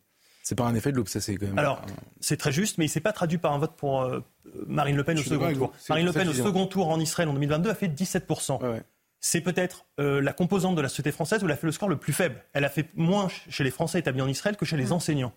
Donc ça dit quand même quelque chose. Alors c'était en 2022, peut-être que les choses peuvent évoluer, mais ça, implique d'éviter euh, euh, de s'appuyer sur quelques exemples qui peuvent être très visibles, très voyants à un moment donné, puis d'étudier les choses plus sereinement pour voir Rachel, ce phénomène. vous voulez rajouter quelque chose Oui, mais c'était simplement de dire la, la, Libye du RN pour Mathilde, de, Mathilde Panot et euh, Émeric Caron, euh, qui là ne voulaient pas euh, aller à la manifestation et pour le coup se sont retrouvés à deux sièges de Marine. Et là, ça gênait pas. Non, mais je trouve juste, juste, juste allez-y. Vous êtes un peu dans la contradiction parce que vous dites Marine Le Pen devrait faire des efforts pour lutter contre l'antisémitisme dans son parti. Et quand elle dit je vais aller à la manifestation contre l'antisémitisme, donc elle dit en gros, elle, elle, fait un effort, elle fait un pas, vous lui, vous lui déniez ce droit. Je trouve que c'est un peu paradoxal. Pardonnez-moi, mais vous ne pouvez pas lui demander à la fois de lutter contre l'antisémitisme, et quand elle le fait, lui reprocher de le faire parce qu'elle n'aurait pas le droit de le faire. Pour parler de la séquence du 12 novembre. Non, mais c'est un peu, c'est complètement contradictoire. C'est une injonction contradictoire. Le protocole républicain l'autorisait d'une certaine manière à y être, et voilà, c'est un fait. Euh, et ça, personne ne pouvait lui interdire. Et nous n'étions pas les organisateurs de cette manifestation, vous l'avez noté. Euh, donc elle avait le droit d'être là. Euh, simplement, mm. je veille, je veille à ce qu'à aucun moment la lutte contre l'antisémitisme ne soit instrumentalisée politiquement par qui que ce soit, ni par les uns ni par les autres, parce que tout le monde a la tentation de faire ça. L'extrême gauche aussi a la tentation euh, mm. d'instrumentaliser la gauche avec Mitterrand dans les années 90 l'a fait aussi. Je, suis président du CRIF en, en 2024. oui, non, mais c'est déjà suffisant. Il y a aussi une autre chose, c'est que si les préjugés au sein de l'électorat d'extrême droite de Marine Le Pen étaient aussi importants contre les Juifs, elle devrait s'effondrer dans les sondages, puisque dans les sondages ou même dans les élections, puisqu'elle a quand même son discours public depuis 2011 n'est que euh, des, et, elle fait que progresser. On va, on va avancer si vous permettez, parce qu'à l'instant Emmanuel Macron a publié un tweet sur son compte Twitter. Regardant ces visages, nous savons que nous ne sommes pas juste 68 millions, mais beaucoup plus. Nous sommes un peuple épris de liberté, de fraternité, de dignité, un peuple qui ne les oubliera jamais. Voilà pour cette phrase et cette photo euh, de l'hommage qui a eu lieu euh, ce matin euh, dans la cour des Invalides. J'aimerais qu'on écoute un témoignage d'une survivante de l'attaque du 7 octobre. Elle s'appelle Sabine. Lors du pogrom, son mari et son fils aîné ont été assassinés. Aujourd'hui, elle veut raconter, témoigner encore et toujours pour qu'on ne les oublie pas. Corentin Moyot. Des images et des souvenirs. Impossible à oublier pour Sabine, dont la vie a tragiquement basculé le 7 octobre dernier. Ce jour-là, les commandos armés du Hamas pénètrent dans son village situé à quelques centaines de mètres de la bande de Gaza et commencent à tirer sur les habitants. Le mari de Sabine est pompier. Il tente de repousser les assaillants qui viennent de rentrer dans sa maison à l'aide d'un pistolet. Lorsqu'une grenade est lancée vers lui, il se jette alors sur deux de ses enfants pour les protéger. Je vais vers l'entrée de la maison, j'ouvre la porte, je vois mes deux petits-enfants qui saignent de tête à pied et Corinne me regarde dans les yeux. Dans les yeux, il me dit Maman, papa est mort. Elle est ensuite évacuée du village avec ses enfants. Un long trajet éprouvant où elle découvre les horreurs commises par les terroristes. Les enfants ferment les yeux, mais moi je ferme pas les yeux. Je vois l'enfer devant moi. Sabine a également perdu son fils pendant l'attaque, assassiné sur une plage à quelques kilomètres de sa maison. Je vais chaque vendredi chez, moi à la maison. pour sentir l'odeur de mon fils, pour sentir sa présence, pour voir qu'il est encore avec moi. Installée provisoirement à Netanya dans le centre du pays, Sabine revendique sa volonté de rester forte face à ce qu'elle a vécu. Elle tient à continuer ce devoir de mémoire selon elle indispensable pour tenter de se reconstruire. Une souffrance infinie, euh, inouïe, François Péponi. On a du mal à imaginer le calvaire que traverse cette C'est insupportable. surtout dans les conditions, parce que maintenant les, survivants parlent, les images ont circulé, on en apprend tous les jours, même sur l'horreur. Mmh, et, ces familles découvrent les conditions terribles dans lesquelles ils sont. Enfin, cet homme est un héros puisqu'il a, il a sauvé ses enfants en, mourant, en se faisant tuer par une grenade. Voilà. Et, le peuple israélien a connu quelque chose de, terrible le 7 octobre. Euh, c'est pour ça que, vu de France, quand on dit euh, oui, mais Israël, ils bombardent, d'accord, mais ils jouent leur survie. ils savent très bien que s'ils n'éradiquent pas ou ne tentent pas d'éradiquer le Hamas, le Hamas recommencera et continuera. Voilà, donc c'est une question de survie pour Israël. C'est difficilement compréhensible hors d'Israël, mais quand on y va, moi je suis encore allé régulièrement, les Israéliens sont très clairs. Il peut y avoir des critiques sur la politique de Netanyahou, c'est un autre débat. Mais ils disent on ne peut plus réfléchir, on est obligé d'y aller. Bien sûr. Euh, et comment les, Israéliens ont ressenti, euh, M. Arfi, peut-être vous avez des informations, cette cérémonie d'hommage de, ce matin? Est-ce qu'ils euh, y ont été sensibles? Ils ont entendu, je sais que le président israélien a remercié Emmanuel Macron pour les mots qu'il a prononcés. Y y a, de ça ce a été entendu lu, des échanges que j'ai eus, effectivement, aujourd'hui, il y a le sentiment pour eux qu'ils trouvent une, expression de solidarité, de fraternité euh, en dehors d'Israël et ça leur fait du bien. Euh, ils ont souvent l'image euh, d'une Europe qui tourne le dos à Israël et d'avoir sur cette séquence-là de l'hommage ces images avec toute la solennité. Nous, on y est habitués dans notre culture politique à ces hommages nationaux avec la Cour des Invalides. il y a quelque chose de majestueux, des solennels mmh. qui quand même parle au monde. Et euh, pour les Israéliens, euh, c'est vécu très, très fortement. On le voit dans les, dans les unes de journaux hein, quand on regarde euh, aujourd'hui comment c'est. Justement, on va poser la question à notre correspondante depuis Tel Aviv, Gérégine Delfour. Comment les Israéliens ont ressenti cette cérémonie, Régine? Écoutez Laurence, une cérémonie qui a été saluée par les familles des victimes, des mots d'Emmanuel Macron particulièrement apprécié, énormément d'émotions sur cette place rebaptisée la place des otages à Tel Aviv où il y avait énormément de monde franco-israéliens venus assister à cette cérémonie retransmise en direct. Euh, les, euh, notamment lorsque les portraits des victimes sont entrés dans la cour des Invalides. Anas Calderon m'a confié avoir été particulièrement émue lorsqu'elle a vu le portrait de sa mère Carmela et de sa nièce Noya, toutes deux mortes dans leur maison dans le kibbutz de Nirouz. Elles ont été brûlées vives. Et, et lorsqu'elle a vu également le portrait d'Ofer, son ex-mari, qui lui est toujours retenu dans la bande de Gaza, certains franco-israéliens m'ont fait part de leur colère, une colère puisqu'il leur a fallu quatre mois avant qu'un hommage soit rendu aux 42 franco-israéliens qui sont morts lors de ces attaques du 7 octobre. Voilà pour Régine Delfour qui se trouve en Israël avec la réaction de la société israélienne. Euh, Eugénie Bastier, c'est important aussi que ce message-là du président français euh, soit entendu euh, en dehors de nos frontières. Oui, je le disais, c'est très important et c'est vrai qu'en Israël même, il n'y a pas eu, je crois, d'hommage national euh, aux victimes euh, parce qu'ils sont encore dans la, dans la guerre, ils ne sont, pas ils sont, ils sont pas encore dans ce temps de recueillement, d'hommage, ils sont dans, dans, le, dans le feu de, de l'action, ils n'ont même pas le temps de, oui, de se recueillir. Et, euh, et qu'on soit les premiers à le faire, ça montre l'attachement effectivement qu'il existe entre, entre nos deux nations. Et je, je crois qu'effectivement ça, ça, a beaucoup, ça a touché beaucoup, beaucoup la société israélienne. Florian Tardif à la fois sur euh, ce qui se passe euh, dans notre pays, euh, sur ce qui se passe en Israël et la position politique de la France. Est-ce qu'elle est clarifiée aujourd'hui? Non. On a beaucoup reproché au président de la République de, ne pas avoir justement un, message clair tel qu'il a pu le délivrer au lendemain justement de, cette attaque perpétrée le, 7 octobre dernier. tout simplement parce que la, politique, et là on est dans, la géopolitique, elle est, elle est complexe, particulièrement dans, dans la région. Après, même si on, peut lui reprocher parfois d'avoir tenu ce, double discours, il a tout de même tenté euh, d'y aller, euh, peut-être tardivement, parfois après certains de ses, euh, homologues, mais il a tenté de, mettre un peu tout le monde autour de la table. Il a échoué à le faire. Il y a eu à plusieurs reprises cette tentative notamment de mettre plusieurs leaders arabes mmh. autour de la table en Jordanie. Mmh. ça devait être organisé, ça ne s'est jamais passé finalement, mmh. jamais produit. donc, donc voilà, il y a eu beaucoup de, tentatives qui, qui, qui, qui, se sont traduites par, par des échecs. On a pu lui, lui reprocher ce, ce double langage, mais en fait, lorsqu'il faisait de la géopolitique, donc il faisait de la politique extérieure, il pensait à chaque fois à sa politique intérieure. On en a parlé euh, tout à l'heure de, ce terreau euh, qui, qui, se propage tout de même euh, en France, et il avait ça à l'esprit lorsqu'il se rendait sur place, lorsqu'il décide de ne pas participer à cette marche. Il y a bien évidemment de nombreuses réactions, mais il garde en tête le fait qu'en France, il y a des fractures, mhm. qu'elles sont réelles et qu'il ne souhaite pas les alimenter. Bien sûr.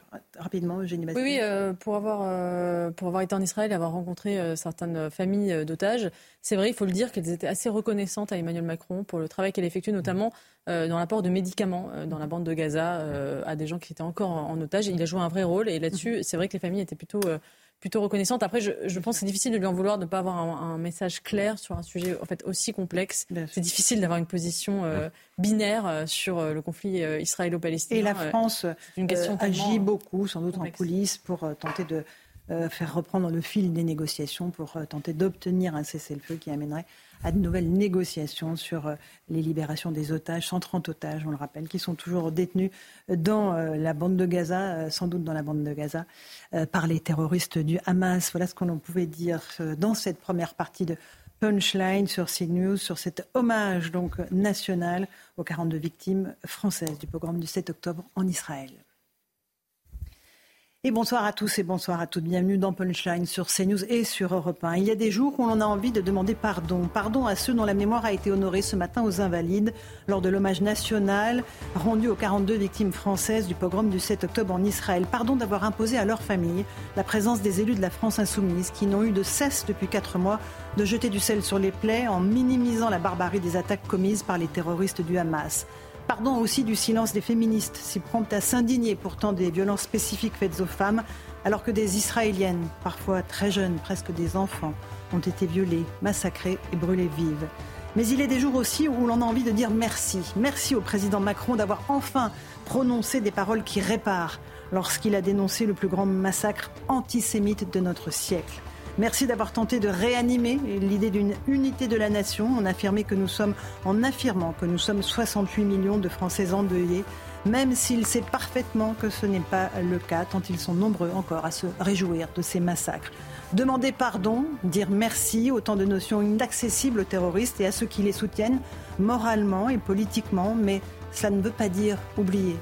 Ça ne voudra jamais dire oublier. On en débat ce soir dans Punchline.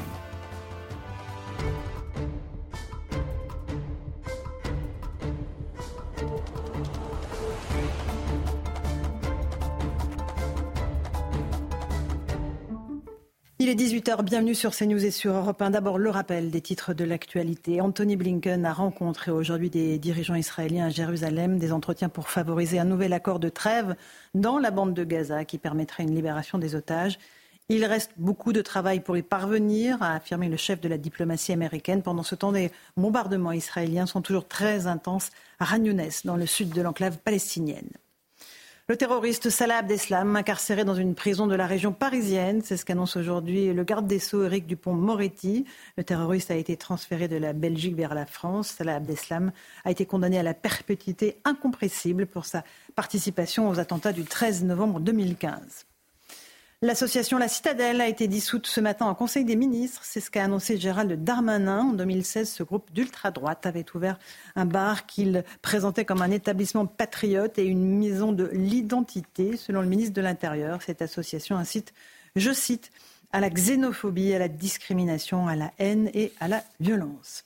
Enfin, 124e jour de détention pour les otages détenus par l'organisation terroriste du Hamas dans la bande de Gaza. Trois de ces otages sont français.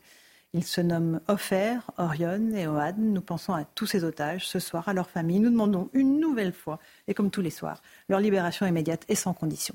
Il est 18h02. Nous sommes sur Europe 1 et sur CNews. Nous sommes avec Florian Tardif du service politique de CNews. Bonsoir Florian. Bonsoir. Eugénie Bastier du Figaro, merci d'être là. Euh, Jonathan Arfi, président du CRIF.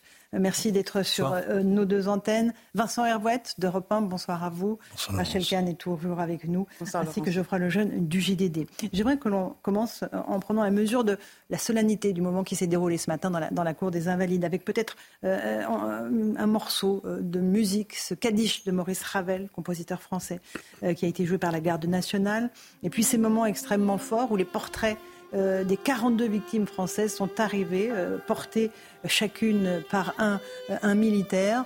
Voilà certains des moments les, les, plus poignants de cette cérémonie. Et il y a eu les mots, bien sûr, il y a la musique qui véhicule les plus belles émotions, mais il y a aussi les mots, les mots très importants d'Emmanuel Macron, le président de la République, qui a pour la première fois parlé du plus grand massacre antisémite de notre siècle. Je vous propose d'écouter le président de la République. Il était 6 heures au festival Nova, à quelques kilomètres de la bande de Gaza, où sous les banderoles et le ciel qui pâlissait s'achevaient 24 heures de fête et de retrouvailles. Les jeunes qui dansaient là ne savaient pas qu'ils étaient dans la mâchoire de la mort déjà. Des voitures, des motos hérissées d'armes allaient fondre sur eux. Il était six heures. Et le Hamas lança, par surprise, l'attaque massive et odieuse, le plus grand massacre antisémite de notre siècle. Et dans les notes de musique d'un lieu de fête ont éclaté les tambours de l'enfer. Et les téléphones de nos enfants qui jusque-là filmaient les joies de leur vie sont devenus les boîtes noires de l'horreur elles nous entreront, ces images. Jonathan Arfi, vous êtes le président du CRIP. C'était important euh, de, signifier par les mots du chef de l'État ce qui s'est passé, le plus grand massacre antisémite du siècle. Oui, c'est important de le dire dans ces termes, euh, de ne pas réduire ça au conflit euh, israélo-palestinien, comme on a tendance souvent à le faire. C'était avant tout une déflagration antisémite portée par une idéologie islamiste, celle du Hamas, qui a visé des juifs, parce que c'est ça qui a été prononcé comme tel par les terroristes. Mhm. Euh, c'est important, euh, cet hommage, parce que ça contribue à faire rentrer peut-être enfin dans la conscience des Français euh, ces 42 destins, ces 42 noms, ces 42 visages, et que ça ne se réduise pas simplement à un chiffre, mais bien euh, à des personnes auxquelles on peut s'identifier. Mhm. Euh, Vincent Hervouette, cela rend d'autant plus incompréhensible, je dirais, le fait que le président ne soit pas venu à la marche contre l'antisémitisme. Je suis pas sûr. Non? Vous pensez que c'est cohérent, en fait? Non, je vous avoue que moi, je suis très embarrassé parce que j'ai écouté avec attention ce discours, très écrit, mhm. très émouvant, magnifique, vraiment très, très bien écrit, un peu emphatique mais, mais touchant au cœur. J'ai vu l'émotion du président, euh, tellement ému qu'à un moment, je me suis demandé si on était dans la cour des Invalides avec le chef des armées, le chef de l'État, mhm. ou si on était dans la cour du Palais des Papes à Avignon pendant l'été.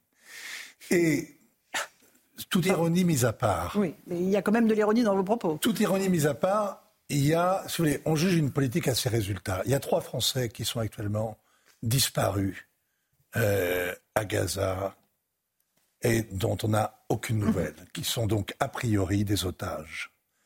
Euh, l'ardent devoir hein, de tout l'État, c'est de les récupérer. Mhm. On a l'impression qu'il y a là une impuissance totale.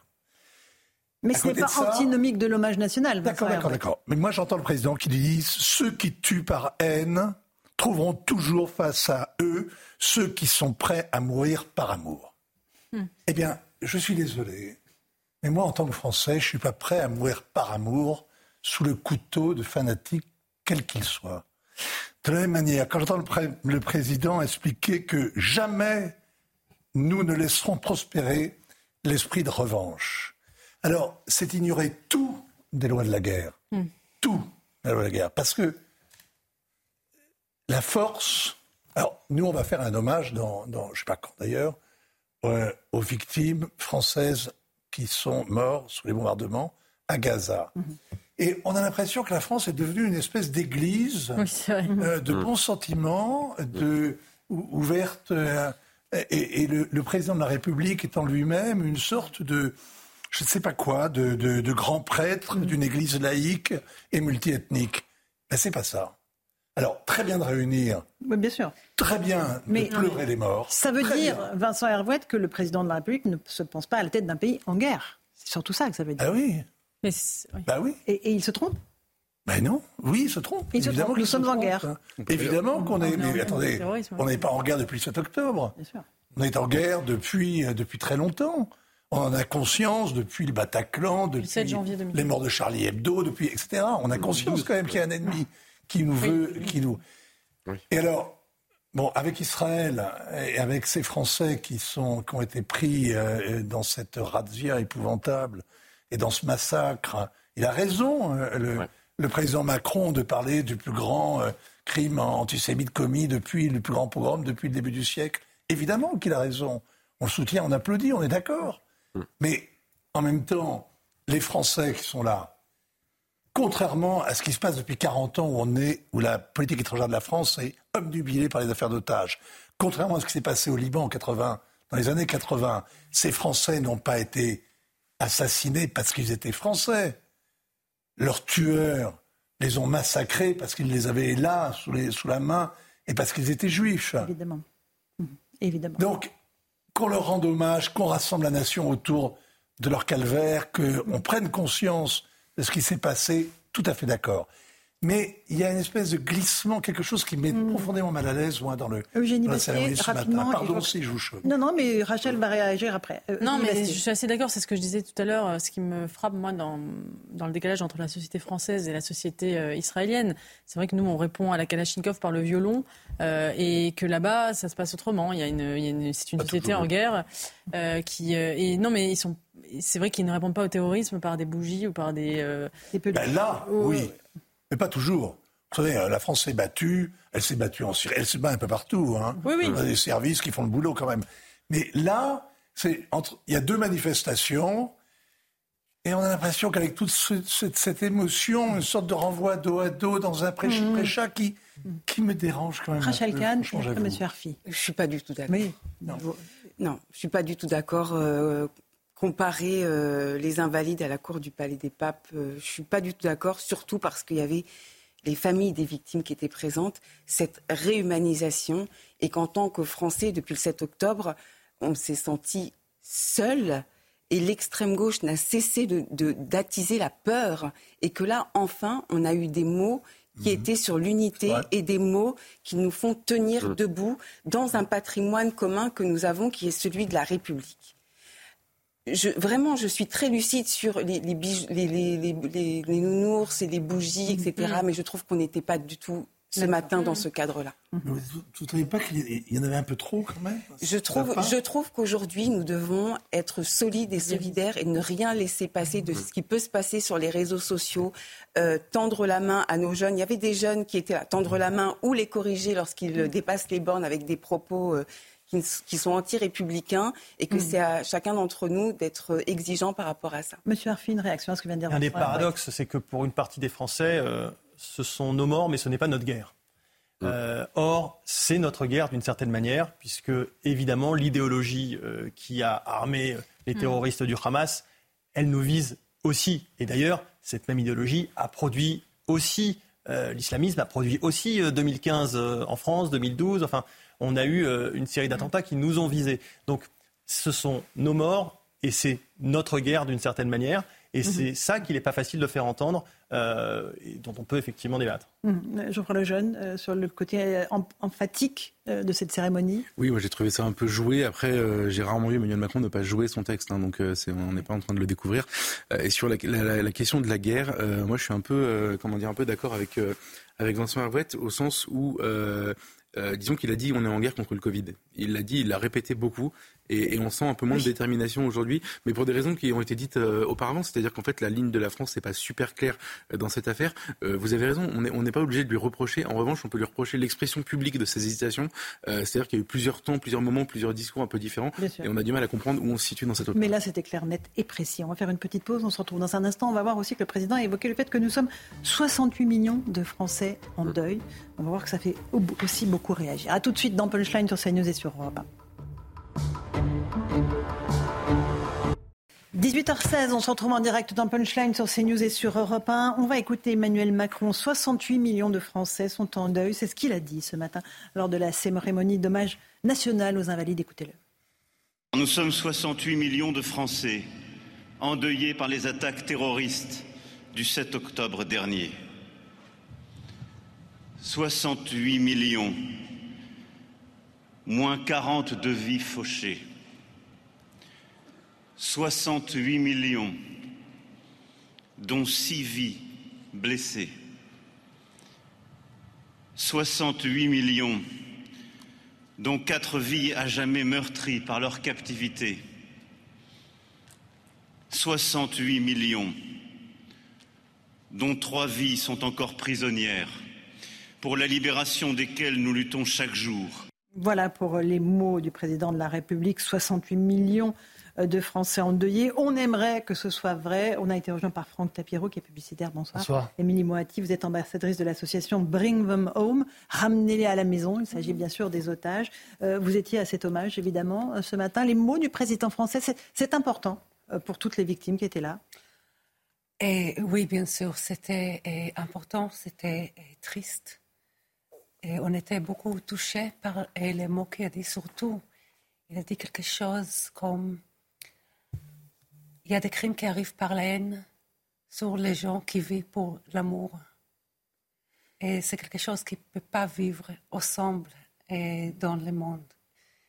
Et vraiment, ce n'est pas une question politique, c'est une question humanitaire. Et ça nous a touché beaucoup que la France était la première qui a fait cet jour important. Et vous vous battez pour les otages, hein, pour le retour des otages euh, qui sont euh, toujours aux mains du Hamas. Oui. On a encore des otages là-bas à Gaza. On s'inquiète beaucoup parce que chaque jour qui passe, c'est un jour qu'ils sont en danger, en vrai danger. On parle avec des otages qui sont rentrés chez nous et ils nous racontent des cauchemars, des choses très très mal qui a passé physiquement et psychologiquement. Et on demande à tout le monde, on, on a fait sortir beaucoup de délégations dans le monde entier je suis désolée, ma français, elle n'est pas assez. Votre français est très, très bon. Et, on, demande à tout le monde entier de faire tout ce qu'on peut faire pour libérer les otages le plus vite possible. Chaque jour, ils sont en danger là-bas à Gaza. Bien sûr. Euh, Franck Tapiro, vous étiez aussi à cet hommage. On a entendu Emmanuel Macron, 68 millions de Français en deuil. On aimerait qu'ils disent vrai. Euh, on sait que ce n'est pas le cas. Mais c'est important d'invoquer, euh, encore une fois, le fait que la nation puisse ben oui, il représente la nation française. Euh, il l'appelle de ses voeux, mais euh, il incarne aussi cette nation. Et oui, comme on l'a dit, il aimerait que tous les Français euh, puissent respecter cet hommage à ses victimes. Mais c'est son rôle. Et il a son rôle aussi d'abord, déjà dans l'intitulé, déjà dans l'invitation, ce qui était projeté. Quelque chose aussi qui remet un petit peu les choses en place, c'est les victimes des terroristes, les victimes terroristes Hamas. C'est important. Alors, on aurait pu imaginer aussi islamiste. Euh, moi, j'aurais aimé que ce mot euh, figure. Pas trop en demander non plus. Hein. Mais il ne faut pas en demander non plus. Mais déjà, il y a le mot terroriste qui est très intéressant avec tout ce qui s'est dit en France, malheureusement, dans la classe politique, dont certains qui étaient présents, je parle de la France indigne, qui a rajouté de l'indécence. Vous voulez parler de la France insoumise Je fais voilà. sous-titre pendant Oui, parce que l'acronyme LFI maintenant. Non, mais euh, je précise. voilà, absolument. ils ont été là alors qu'ils ont dit que le Hamas est un mouvement de résistance et donc bah, que les victimes étaient des victimes euh, logiques, donc c'était des, génocidaires, comme ils disent, appartenant à un pays d'apartheid. Donc il faut être cohérent dans la vie. Donc il n'y a pas eu de cohérence, ils ont été pour des raisons euh, électorales euh, que eux estiment être une, problématique de concorde républicaine, ils n'avaient rien à faire là. D'ailleurs les familles et des otages se sont exprimés, mais le chef de l'État au moins a remis les choses au clair. Mmh. Parfois même, si lui, il n'avait pas été très clair, il a clarifié les choses. Là, au moins, c'est clair. Mais on a dit que c'était tardif. Eh ben voilà, on est quand même le seul pays au monde qui l'a fait de façon officielle. Donc on ne peut pas toujours se plaindre. Mmh. Le frère le jeune de JDD, vous voulez réagir? Mais il y a quelque chose presque en vous écoutant tous les deux qui me fait de la peine, c'est que vous êtes euh, vous êtes en train de vous féliciter que le mot terroriste ait été écrit euh, sur euh, le, la projection de, de, de l'intitulé de cette cérémonie et de vous féliciter, chère madame, que un pays dans le monde s'intéresse au sort des otages. Et en fait, je me dis, enfin, entre le 7 octobre où tout ça paraissait évident, c'est-à-dire le jour de l'attaque, on a commenté, le, monde entier a commenté en disant que il y avait une, une forme d'unanimité, de soutien, de compassion, etc.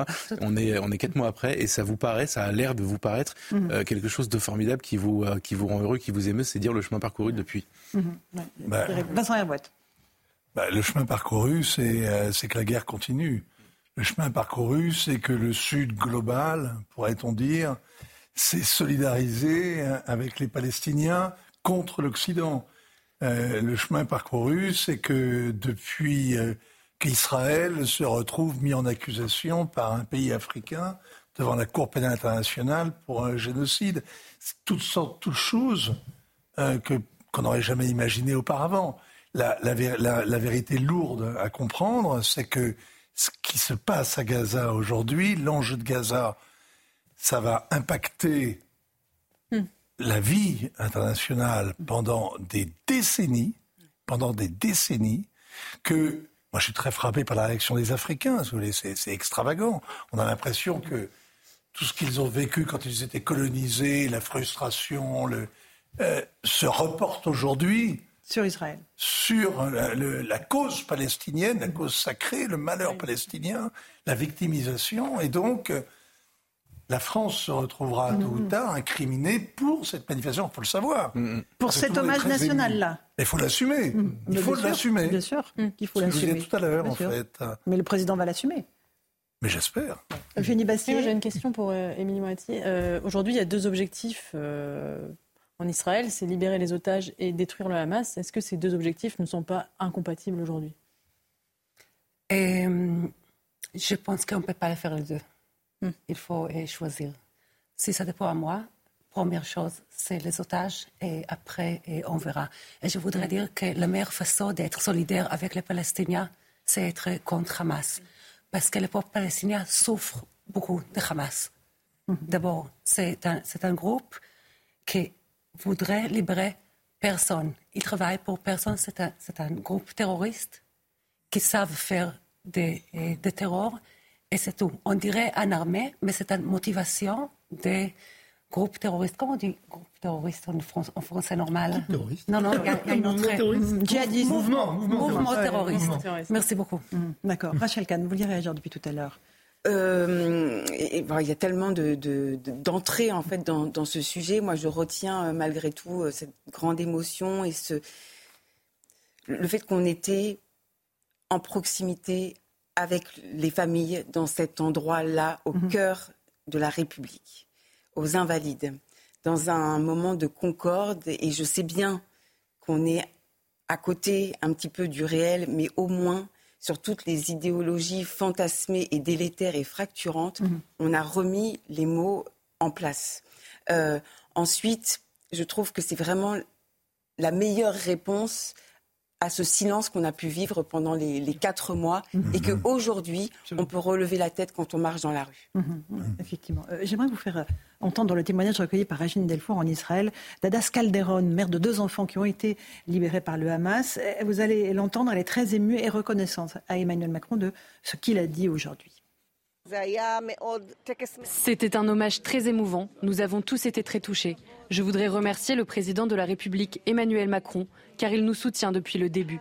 Il a montré ce que c'était d'être un vrai leader avec une dimension humaine, une dimension de dirigeant international, et ce n'est pas une position facile. Quand on constate la montée de l'antisémitisme en France, qui ressurgit encore plus fort qu'avant, il a tout de même tenu parole. C'était très émouvant de voir toutes les photos des victimes dans la cour des Invalides au sein de la République française. C'était un événement très important qui donne de l'espoir et de la lumière sur cette situation. Voilà pour ce témoignage, Franck Tapiro. Je confirme totalement ce qui a été dit, puisque pour avoir suivi euh, certaines libérations, dont celle de Miachem de très mhm. très près, je veux dire que le chef de l'État était au front. Mhm. Quand on dit au front, euh, c'est au front matin, midi et soir, et que c'était vraiment son, son obsession. Même sur les euh, sujets des, médicaments aussi. Sur les sujets, absolument, des médicaments. Donc, oui, c'est vrai, très peu ou pratiquement aucun chef de l'État ne s'est engagé comme lui. Je peux vous dire que sur l'affaire de Mia, et sa libération, sans le chef de l'État, je ne sais pas si elle aurait pu avoir lieu. Je vous l'avais dit ici, pratiquement en direct, mais je vous le redis euh, avec un peu. Mais il reste euh, de nombreux otages euh, encore dans la bande de Gaza. Vincent Herouet rappelait le fait qu'il y en a bon, trois Français, 130 de façon approximative, parce qu'on ne sait pas ceux qui sont morts, ceux qui sont vivants. Quel résultat pour l'instant de la diplomatie française Est-ce que vous interrogiez Vincent Herouet Pour l'instant, nous n'avons pas obtenu la libération de ces otages. un cessez-le-feu est envisageable Les négociations ont repris, Vincent Non, mais oui, on sait qu'il y a que le Hamas a entre les mains une, proposition euh, dont on connaît à peu près le, contour 45 hein, otages, 40 à 45 otages contre 300 prisonniers euh, palestiniens et, et six semaines de, de trêve, de cessez-le-feu. Mhm. Euh, ce qui veut dire qu'il restera quand même 55 à 60 otages aux mains du Hamas. Hein. Et d'une certaine manière, tant qu'il en reste 10, tant qu'il en reste un, mhm. euh, ils, auront un moyen de. Et garderont quand même la main. Mhm. Euh, voilà, bon, ça c'est l'offre. Ce qui veut dire qu'on discute à travers les Qataris, les Égyptiens, à travers euh, le patron de la CIA, etc., à Paris même à l'occasion, on discute avec le Hamas via les intermédiaires que c'est quand même un mouvement terroriste. Je suis bien d'accord avec vous. C'est du terrorisme pur ce qui a été fait. Ils ont vraiment ouvert les portes de l'enfer sous les pieds des Israéliens. Ils ont choisi de vraiment les terroriser, de les humilier, de les assassiner, de les massacrer, de les traiter comme, des, comme du bétail, mais pire que du bétail. Donc vraiment, c'est du terrorisme. On est complètement d'accord. Mais c'est pas qu'un mouvement terroriste. C'est bien, c'est bien le problème. Je veux dire, au nord d'Israël, ces derniers, au nord de Gaza ces derniers jours, on a vu la police du Hamas de nouveau patrouiller. Euh, malgré, malgré quatre mois de, je, peux vous dire, guerre. Monsieur, je suis aussi ancienne politicienne. Émilie Moitié, ancienne députée de la Knesset. Oui, et je peux vous dire, je connais, j'étais servie dans le euh, comité de défense à la Knesset, et je peux vous dire que le Hamas, il faut séparer le Hamas et l'autorisation palestinienne. C'est pas la même chose. Autorité. pardon. Ça, c'est le groupe politique qu'on peut parler avec, qui a une autre motivation. Pas, libérer l'État de Palestine et avoir une identité. Le Hamas, c'est une autre histoire. Crois-moi, je, connais, je connais très très bien le sujet. Et dans mon parti, j'étais aussi celui-là qui, tout l'accord de la paix qu'on a, je, je, le connais par cœur. Crois-moi, le Hamas n'a pas autre motivation sauf eh, le terror, même chez eux, dedans à, à Gaza. je, connais beaucoup de Gazaouis. Ah, mais je vous crois tout à fait. On est tout à fait d'accord. Ah, alors peut-être j'ai mal compris. Oui, oui, vous avez mal compris. Peut-être que je suis un peu confus. Hein. C'est possible aussi. C'est une confusion avec une organisation pseudo-politique, euh, d'ailleurs qui a été élue. Euh, en 2006-2007. Et qui, euh, et qui serait élu aujourd'hui mais, mais ça, voté en Cisjordanie. Oui, enfin, c'est une fausse barbe. Encore une fois, pour moi, l'organisation politique est une fausse barbe d'un mouvement politique ignoble, immonde, qui euh, d'abord opprime d'abord sa population avant d'opprimer euh, les Israéliens depuis 7 octobre et, les bombardements mm. incessants depuis des années, depuis la libération de, Gaza. Donc n'oublions pas que, vous savez, le Hamas est peut-être paradoxal, mais même s'il peut paraître organisé comme un mouvement politique, est avant tout un mouvement terroriste. Geoffroy, vous êtes d'accord le GDD Tout à fait d'accord avec ça, mais je, crois que ce que voulait dire Vincent, c'est que si la police du Hamas patrouille euh, aujourd'hui dans Gaza, et en effet ils sont au plus au nord, pardon, euh, et euh, plus plus populaires aujourd'hui que le 7 octobre, ça veut dire qu'il y a une, une progression dans l'opinion, premièrement, et deuxièmement sur le plan extérieur. Moi, je suis pas spécialiste de tout ça, mais en tant que Français, Européen, occidental, le 7 octobre, je me sentais appartenir au mouvement qui faisait l'histoire. Aujourd'hui, je me sens minoritaire. J'ai le sentiment que le monde entier nous a tourné le dos. D'ailleurs, ça se vérifie sur la question. Les méchants vous ont piégé nous ont piégés. Mhm. On est piégés. Je pense qu'il y a une majorité silencieuse. Quand même. Pierrot, un oui, il y a une majorité silencieuse. Dans le monde Oui, je, absolument. Je pense. Bah, déjà en France, on voit que pratiquement 75% des Français. Mais nous, on est des Occidentaux, c'est normal. Oui, des Occidentaux, mais regardez un peu partout. Encore une fois, les minorités s'expriment de façon plus bruyante que les majorités. Et depuis le démarrage de cette affaire, les minorités totalement pro-Hamas, parce que je n'étais pas pro-palestinienne, je n'arrête pas, pas de le dire d'ailleurs sur ce plateau, comment peut-on euh, manifester pour le peuple palestinien en étant pro-Hamas. C'est absolument absurde quand le Hamas lui-même dit la population gazaoui ne nous intéresse pas, c'est à l'UNRWA et à l'ONU de s'en occuper, on ne peut pas les abriter dans nos 900 km de tunnels, etc. Donc il y a une aberration. Mais c'est vrai que l'immense majorité des humains aujourd'hui qui sont pour euh, le, dire, le, camp de la vie, pour le camp de la lumière, ne s'expriment pas, a peur de s'exprimer. Parce qu'il y a un acte de terreur qui a été, qui a été fait le 7 octobre qui joue sur eux. Les gens ont peur de s'exprimer. Nos amis musulmans qui sont totalement les ennemis du Hamas et de l'islamisme radical, ne s'expriment pas assez à cause de cette peur. Donc moi j'espère que la grande bascule de demain, mm. c'est cette union sacrée que j'appelle de, mes voeux, je suis pas le seul, c'est quand ces majorités silencieuses feront du bruit. Vous savez, Camus disait, hein, le silence, ce n'est pas l'absence de, bruit, c'est l'absence de parole pour qui s'exprime. En guerre, c'est les plus braillards et c'est les plus déterminés mm. qui tiennent le haut du pavé. La guerre est une horreur, notamment à cause de ça. Absolument. Euh, Émilie Moati, vous êtes venue spécialement d'Israël pour cette cérémonie. Si vous avez un message à adresser à la France ce soir, quel serait-il? Je pense que les Français doivent être très fiers à eux-mêmes et à leur président et Macron. Mhm. Merci. bien. Bien, merci beaucoup d'être venu. Il est pratiquement 18h32. On va faire le rappel des titres de l'actualité sur CNews et sur Europe 1 avec Simon Guillain. Simon.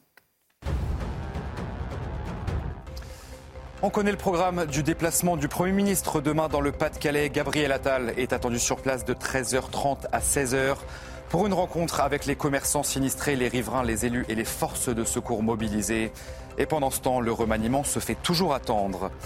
Plusieurs ports industriels français sont affectés par une grève des dockers aujourd'hui. Ils manifestent contre la réforme des retraites et réclament une reconnaissance de leur pénibilité au travail. Plusieurs centaines de dockers se sont regroupés devant la sous-préfecture d'Istres dans les Bouches-du-Rhône où une délégation a été reçue. Et puis le parquet de Paris a ouvert une enquête après la plainte de l'actrice Judith Godrèche pour viol sur mineur contre Benoît Jacot. Le réalisateur a entretenu une relation avec elle à partir de ses 14 ans. La plainte de Judith Godrèche a été déposée mardi à la brigade de protection des mineurs Laurence. Merci beaucoup Simon Guillain pour le rappel des titres de l'actualité. Une petite pause. On se retrouve dans un instant sur CNews et sur Europe 1. On sera avec Meyer Habib, avec Amin El Khatmi. Qu'a dit Meyer Habib lorsqu'il a croisé Emmanuel Bompard de la France Insoumise dans la tribune? Il va être en direct pour nous le dire. Et puis euh, on entendra les réactions du public outré de la présence de ces députés de la France Insoumise. A tout de suite.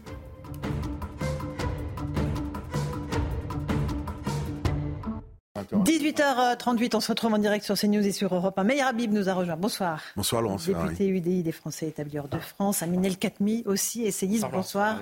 Euh, vous avez écrit euh, ce livre très puissant. Cynisme, dérivé, trahison. Comment Macron et Mélenchon sont devenus les marchepieds du Rassemblement national aux éditions Harper Collins. On va vous entendre tous les deux, notamment Meyer Habib, Habib qui était évidemment à cette cérémonie ce matin d'hommage national et qui s'est entretenu de façon visiblement assez musclée avec Manuel Bompard de la France Insoumise. Pourquoi les Insoumis étaient indésirables à cette cérémonie? On fait d'abord le point avec Audrey Berthaud et je vous passe la parole.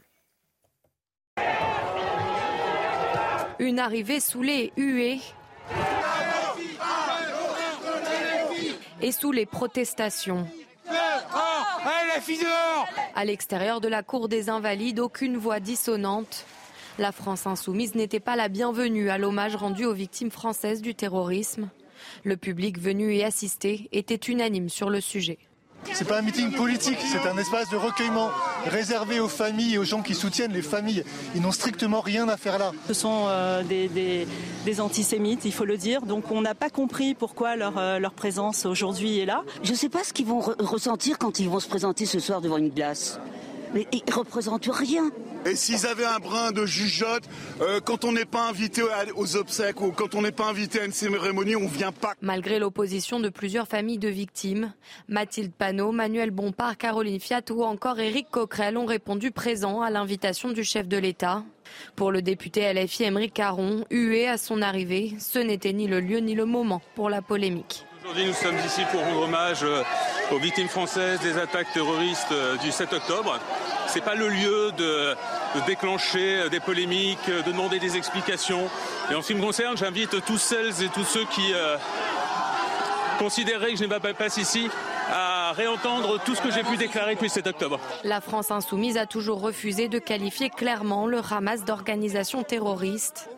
En plus de la majorité du public, une partie de la classe politique a estimé que leur venue était scandaleuse et indigne.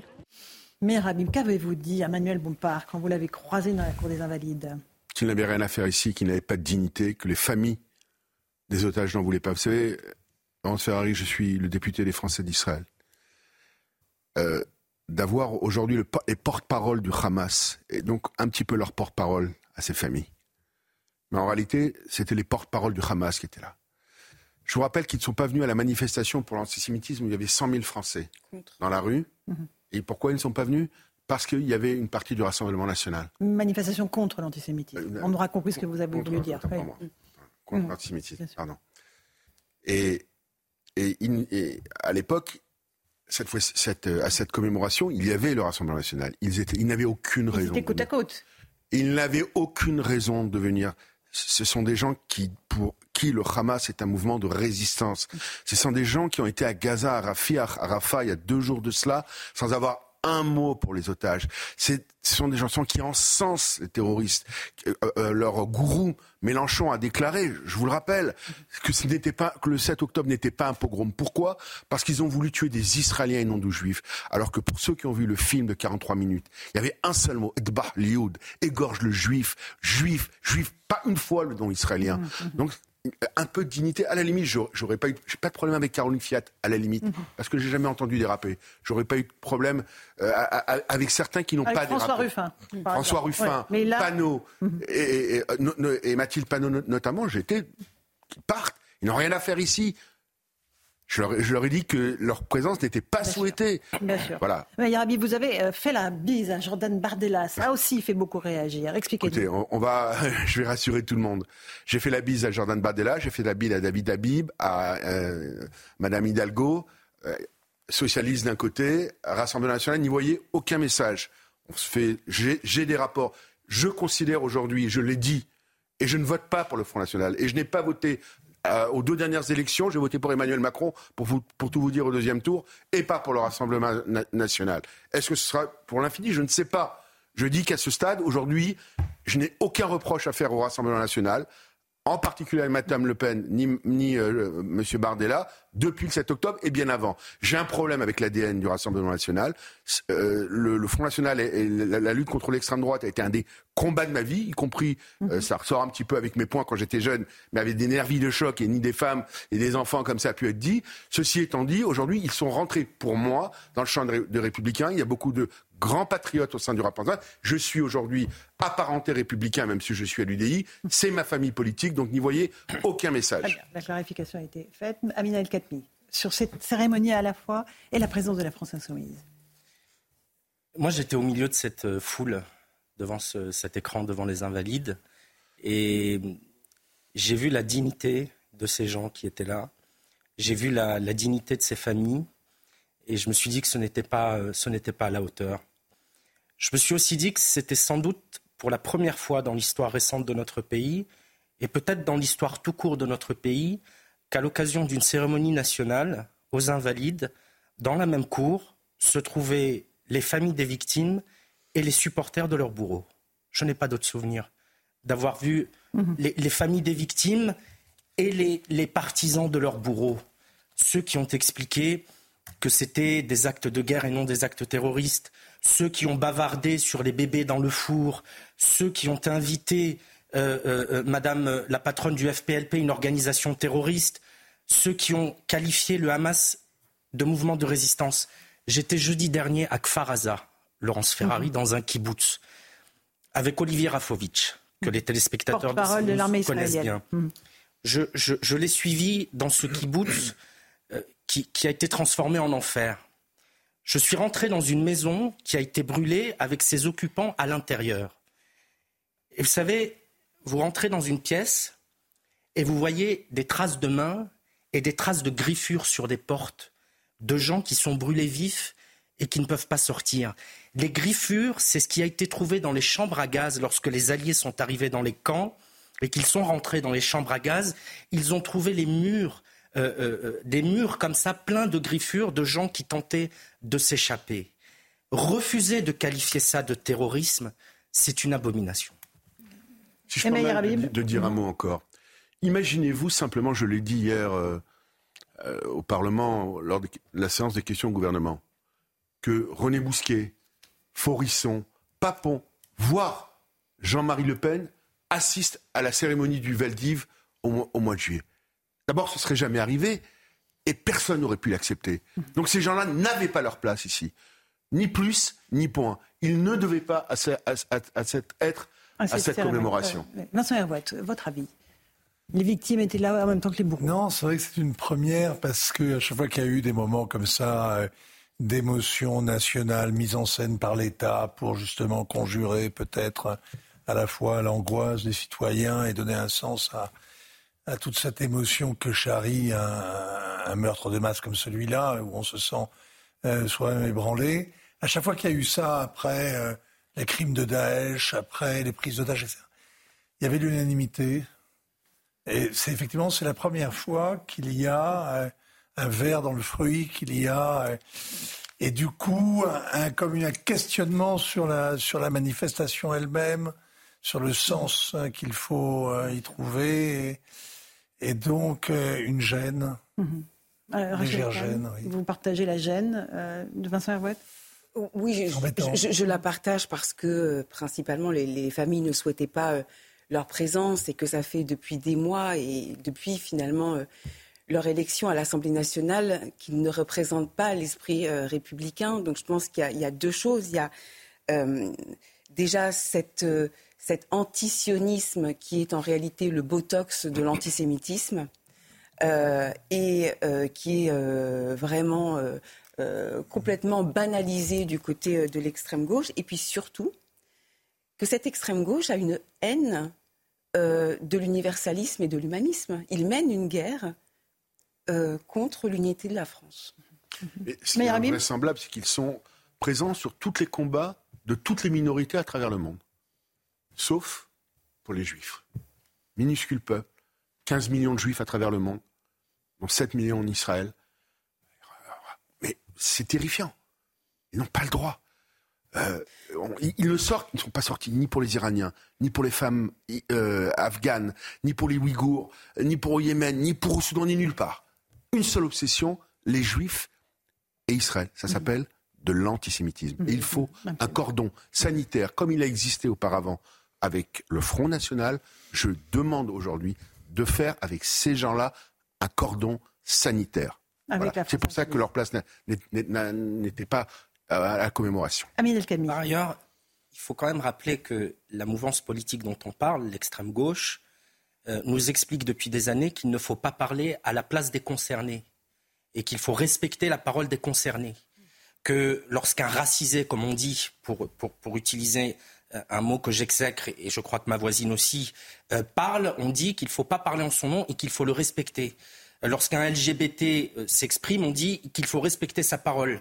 Lorsqu'une femme est victime de violence, on dit qu'il faut respecter la parole des femmes victimes de violence. Les seuls dont on, à la fois, on ne respecte pas la parole, mais dont on peut contredire la parole en disant en leur nom ce qui est bon ou pas, ce qui est antisémite ou pas, euh, ce qui euh, mérite d'être dénoncé ou pas, ce sont les juifs. De là à dire que l'on peut se permettre avec des juifs des choses que l'on ne se permet pas avec d'autres, parce qu'électorellement, ils pèsent moins que d'autres, c'est un pas que je peux franchir allègrement. Mmh. Emmanuel Macron a évoqué euh, entre les lignes cette question de, la justification des actes de terrorisme. Selon lui, rien ne peut justifier ces actes. Écoutez-le. Leur vie mérite sans relâche de nous battre contre les idées de haine, de ne rien céder à un antisémitisme rampant, désinhibé, ici comme là-bas. Car rien ne le justifie, rien. Car rien ne saurait justifier ni excuser ce terrorisme. Rien. C'est important de mettre les mots sur les choses, Vincent Herouet. Ben, rien ne saurait justifier le terrorisme. Ben bon. Alors, il y a six mois, le chef de l'État a envoyé un télégramme, un message au président Tebboune mhm. à l'occasion de l'anniversaire de la Toussaint Rouge, qui fut le premier, en fait, euh, le moment où a basculé en quelque sorte la revendication indépendantiste en Algérie euh, la lutte pour euh, la libération nationale a basculé dans une forme de terrorisme, puisqu'à la Toussaint Rouge, ce sont des civils, ce sont des pauvres gens qui n'avaient rien à voir, hein, c'est des instituteurs, un couple d'instituteurs, c'est français, qui ont été massacrés par le FLN qui voulait vraiment forger de camps et précipiter la guerre. Bon, stratégie cynique et efficace, parce que le terrorisme, en général, ça marche. Le même président, donc, vient nous dire aujourd'hui que rien ne justifiera jamais, qu'on ne cédera jamais rien au terrorisme. il y a six mois, contre des gens qui ont usé du terrorisme pour acquérir leur indépendance. Mhm. Il y a un paradoxe. Une génuflexion que rien n'exigeait, à commencer par les Algériens. Mhm, mhm, Ils ne le demandaient pas, ils ne comprennent même pas d'ailleurs. Vous entendez ça, euh, Geoffroy Lejeune ah, J'entends ça complètement sur le rapport de la France, entre la France et l'Algérie, bien sûr, évidemment. Euh, Vincent Hervouet dit le terrorisme, ça marche. Je voyais euh, les images tout à l'heure des, ben non, mais je suis absolument d'accord avec ça.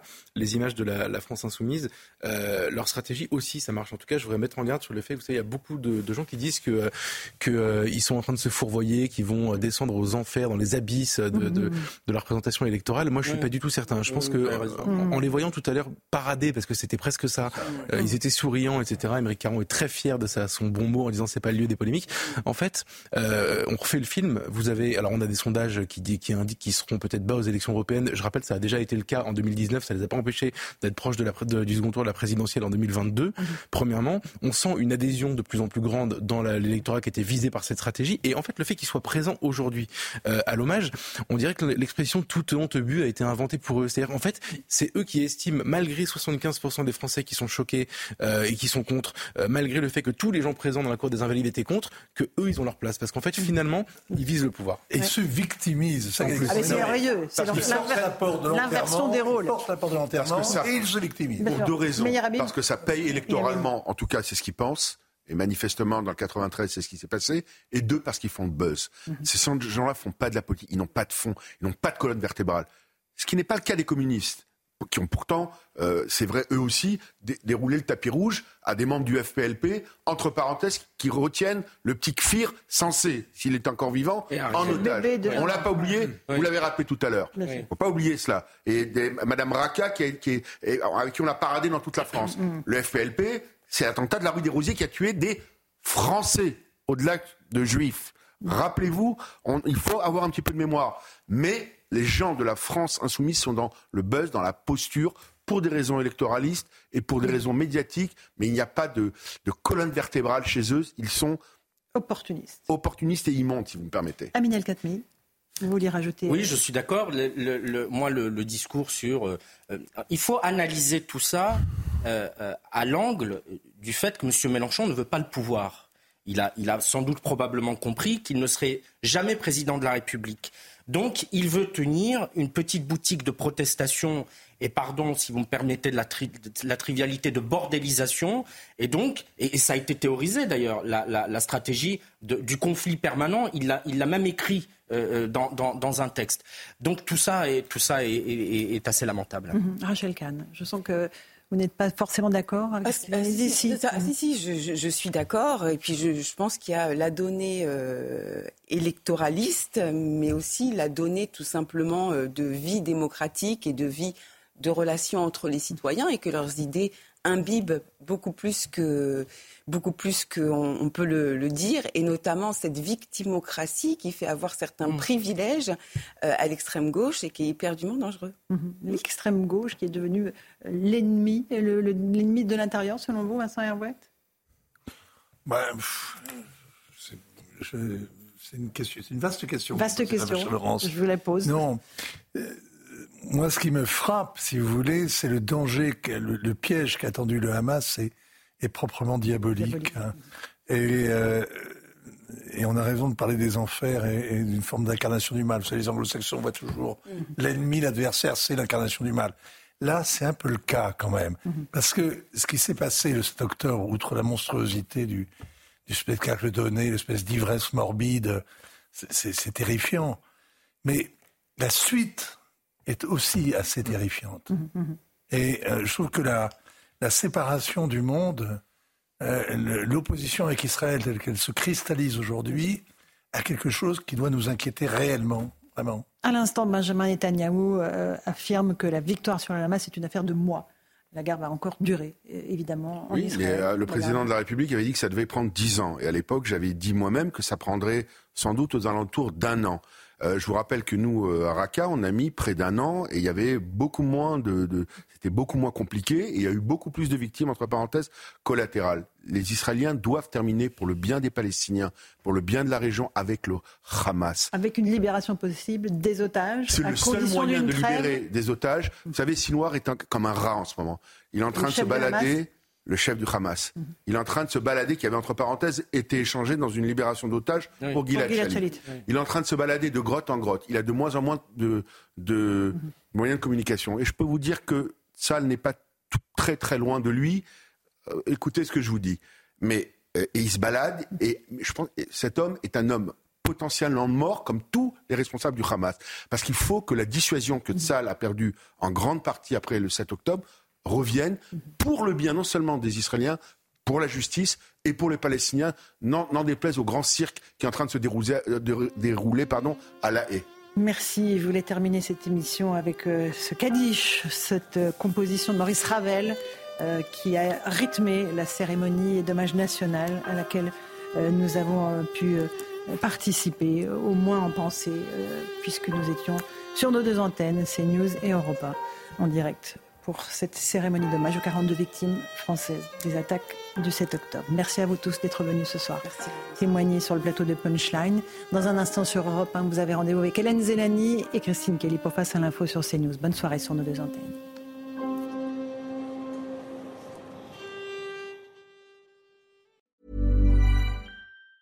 Hey, it's Danny Pellegrino from Everything Iconic. Ready to upgrade your style game without blowing your budget?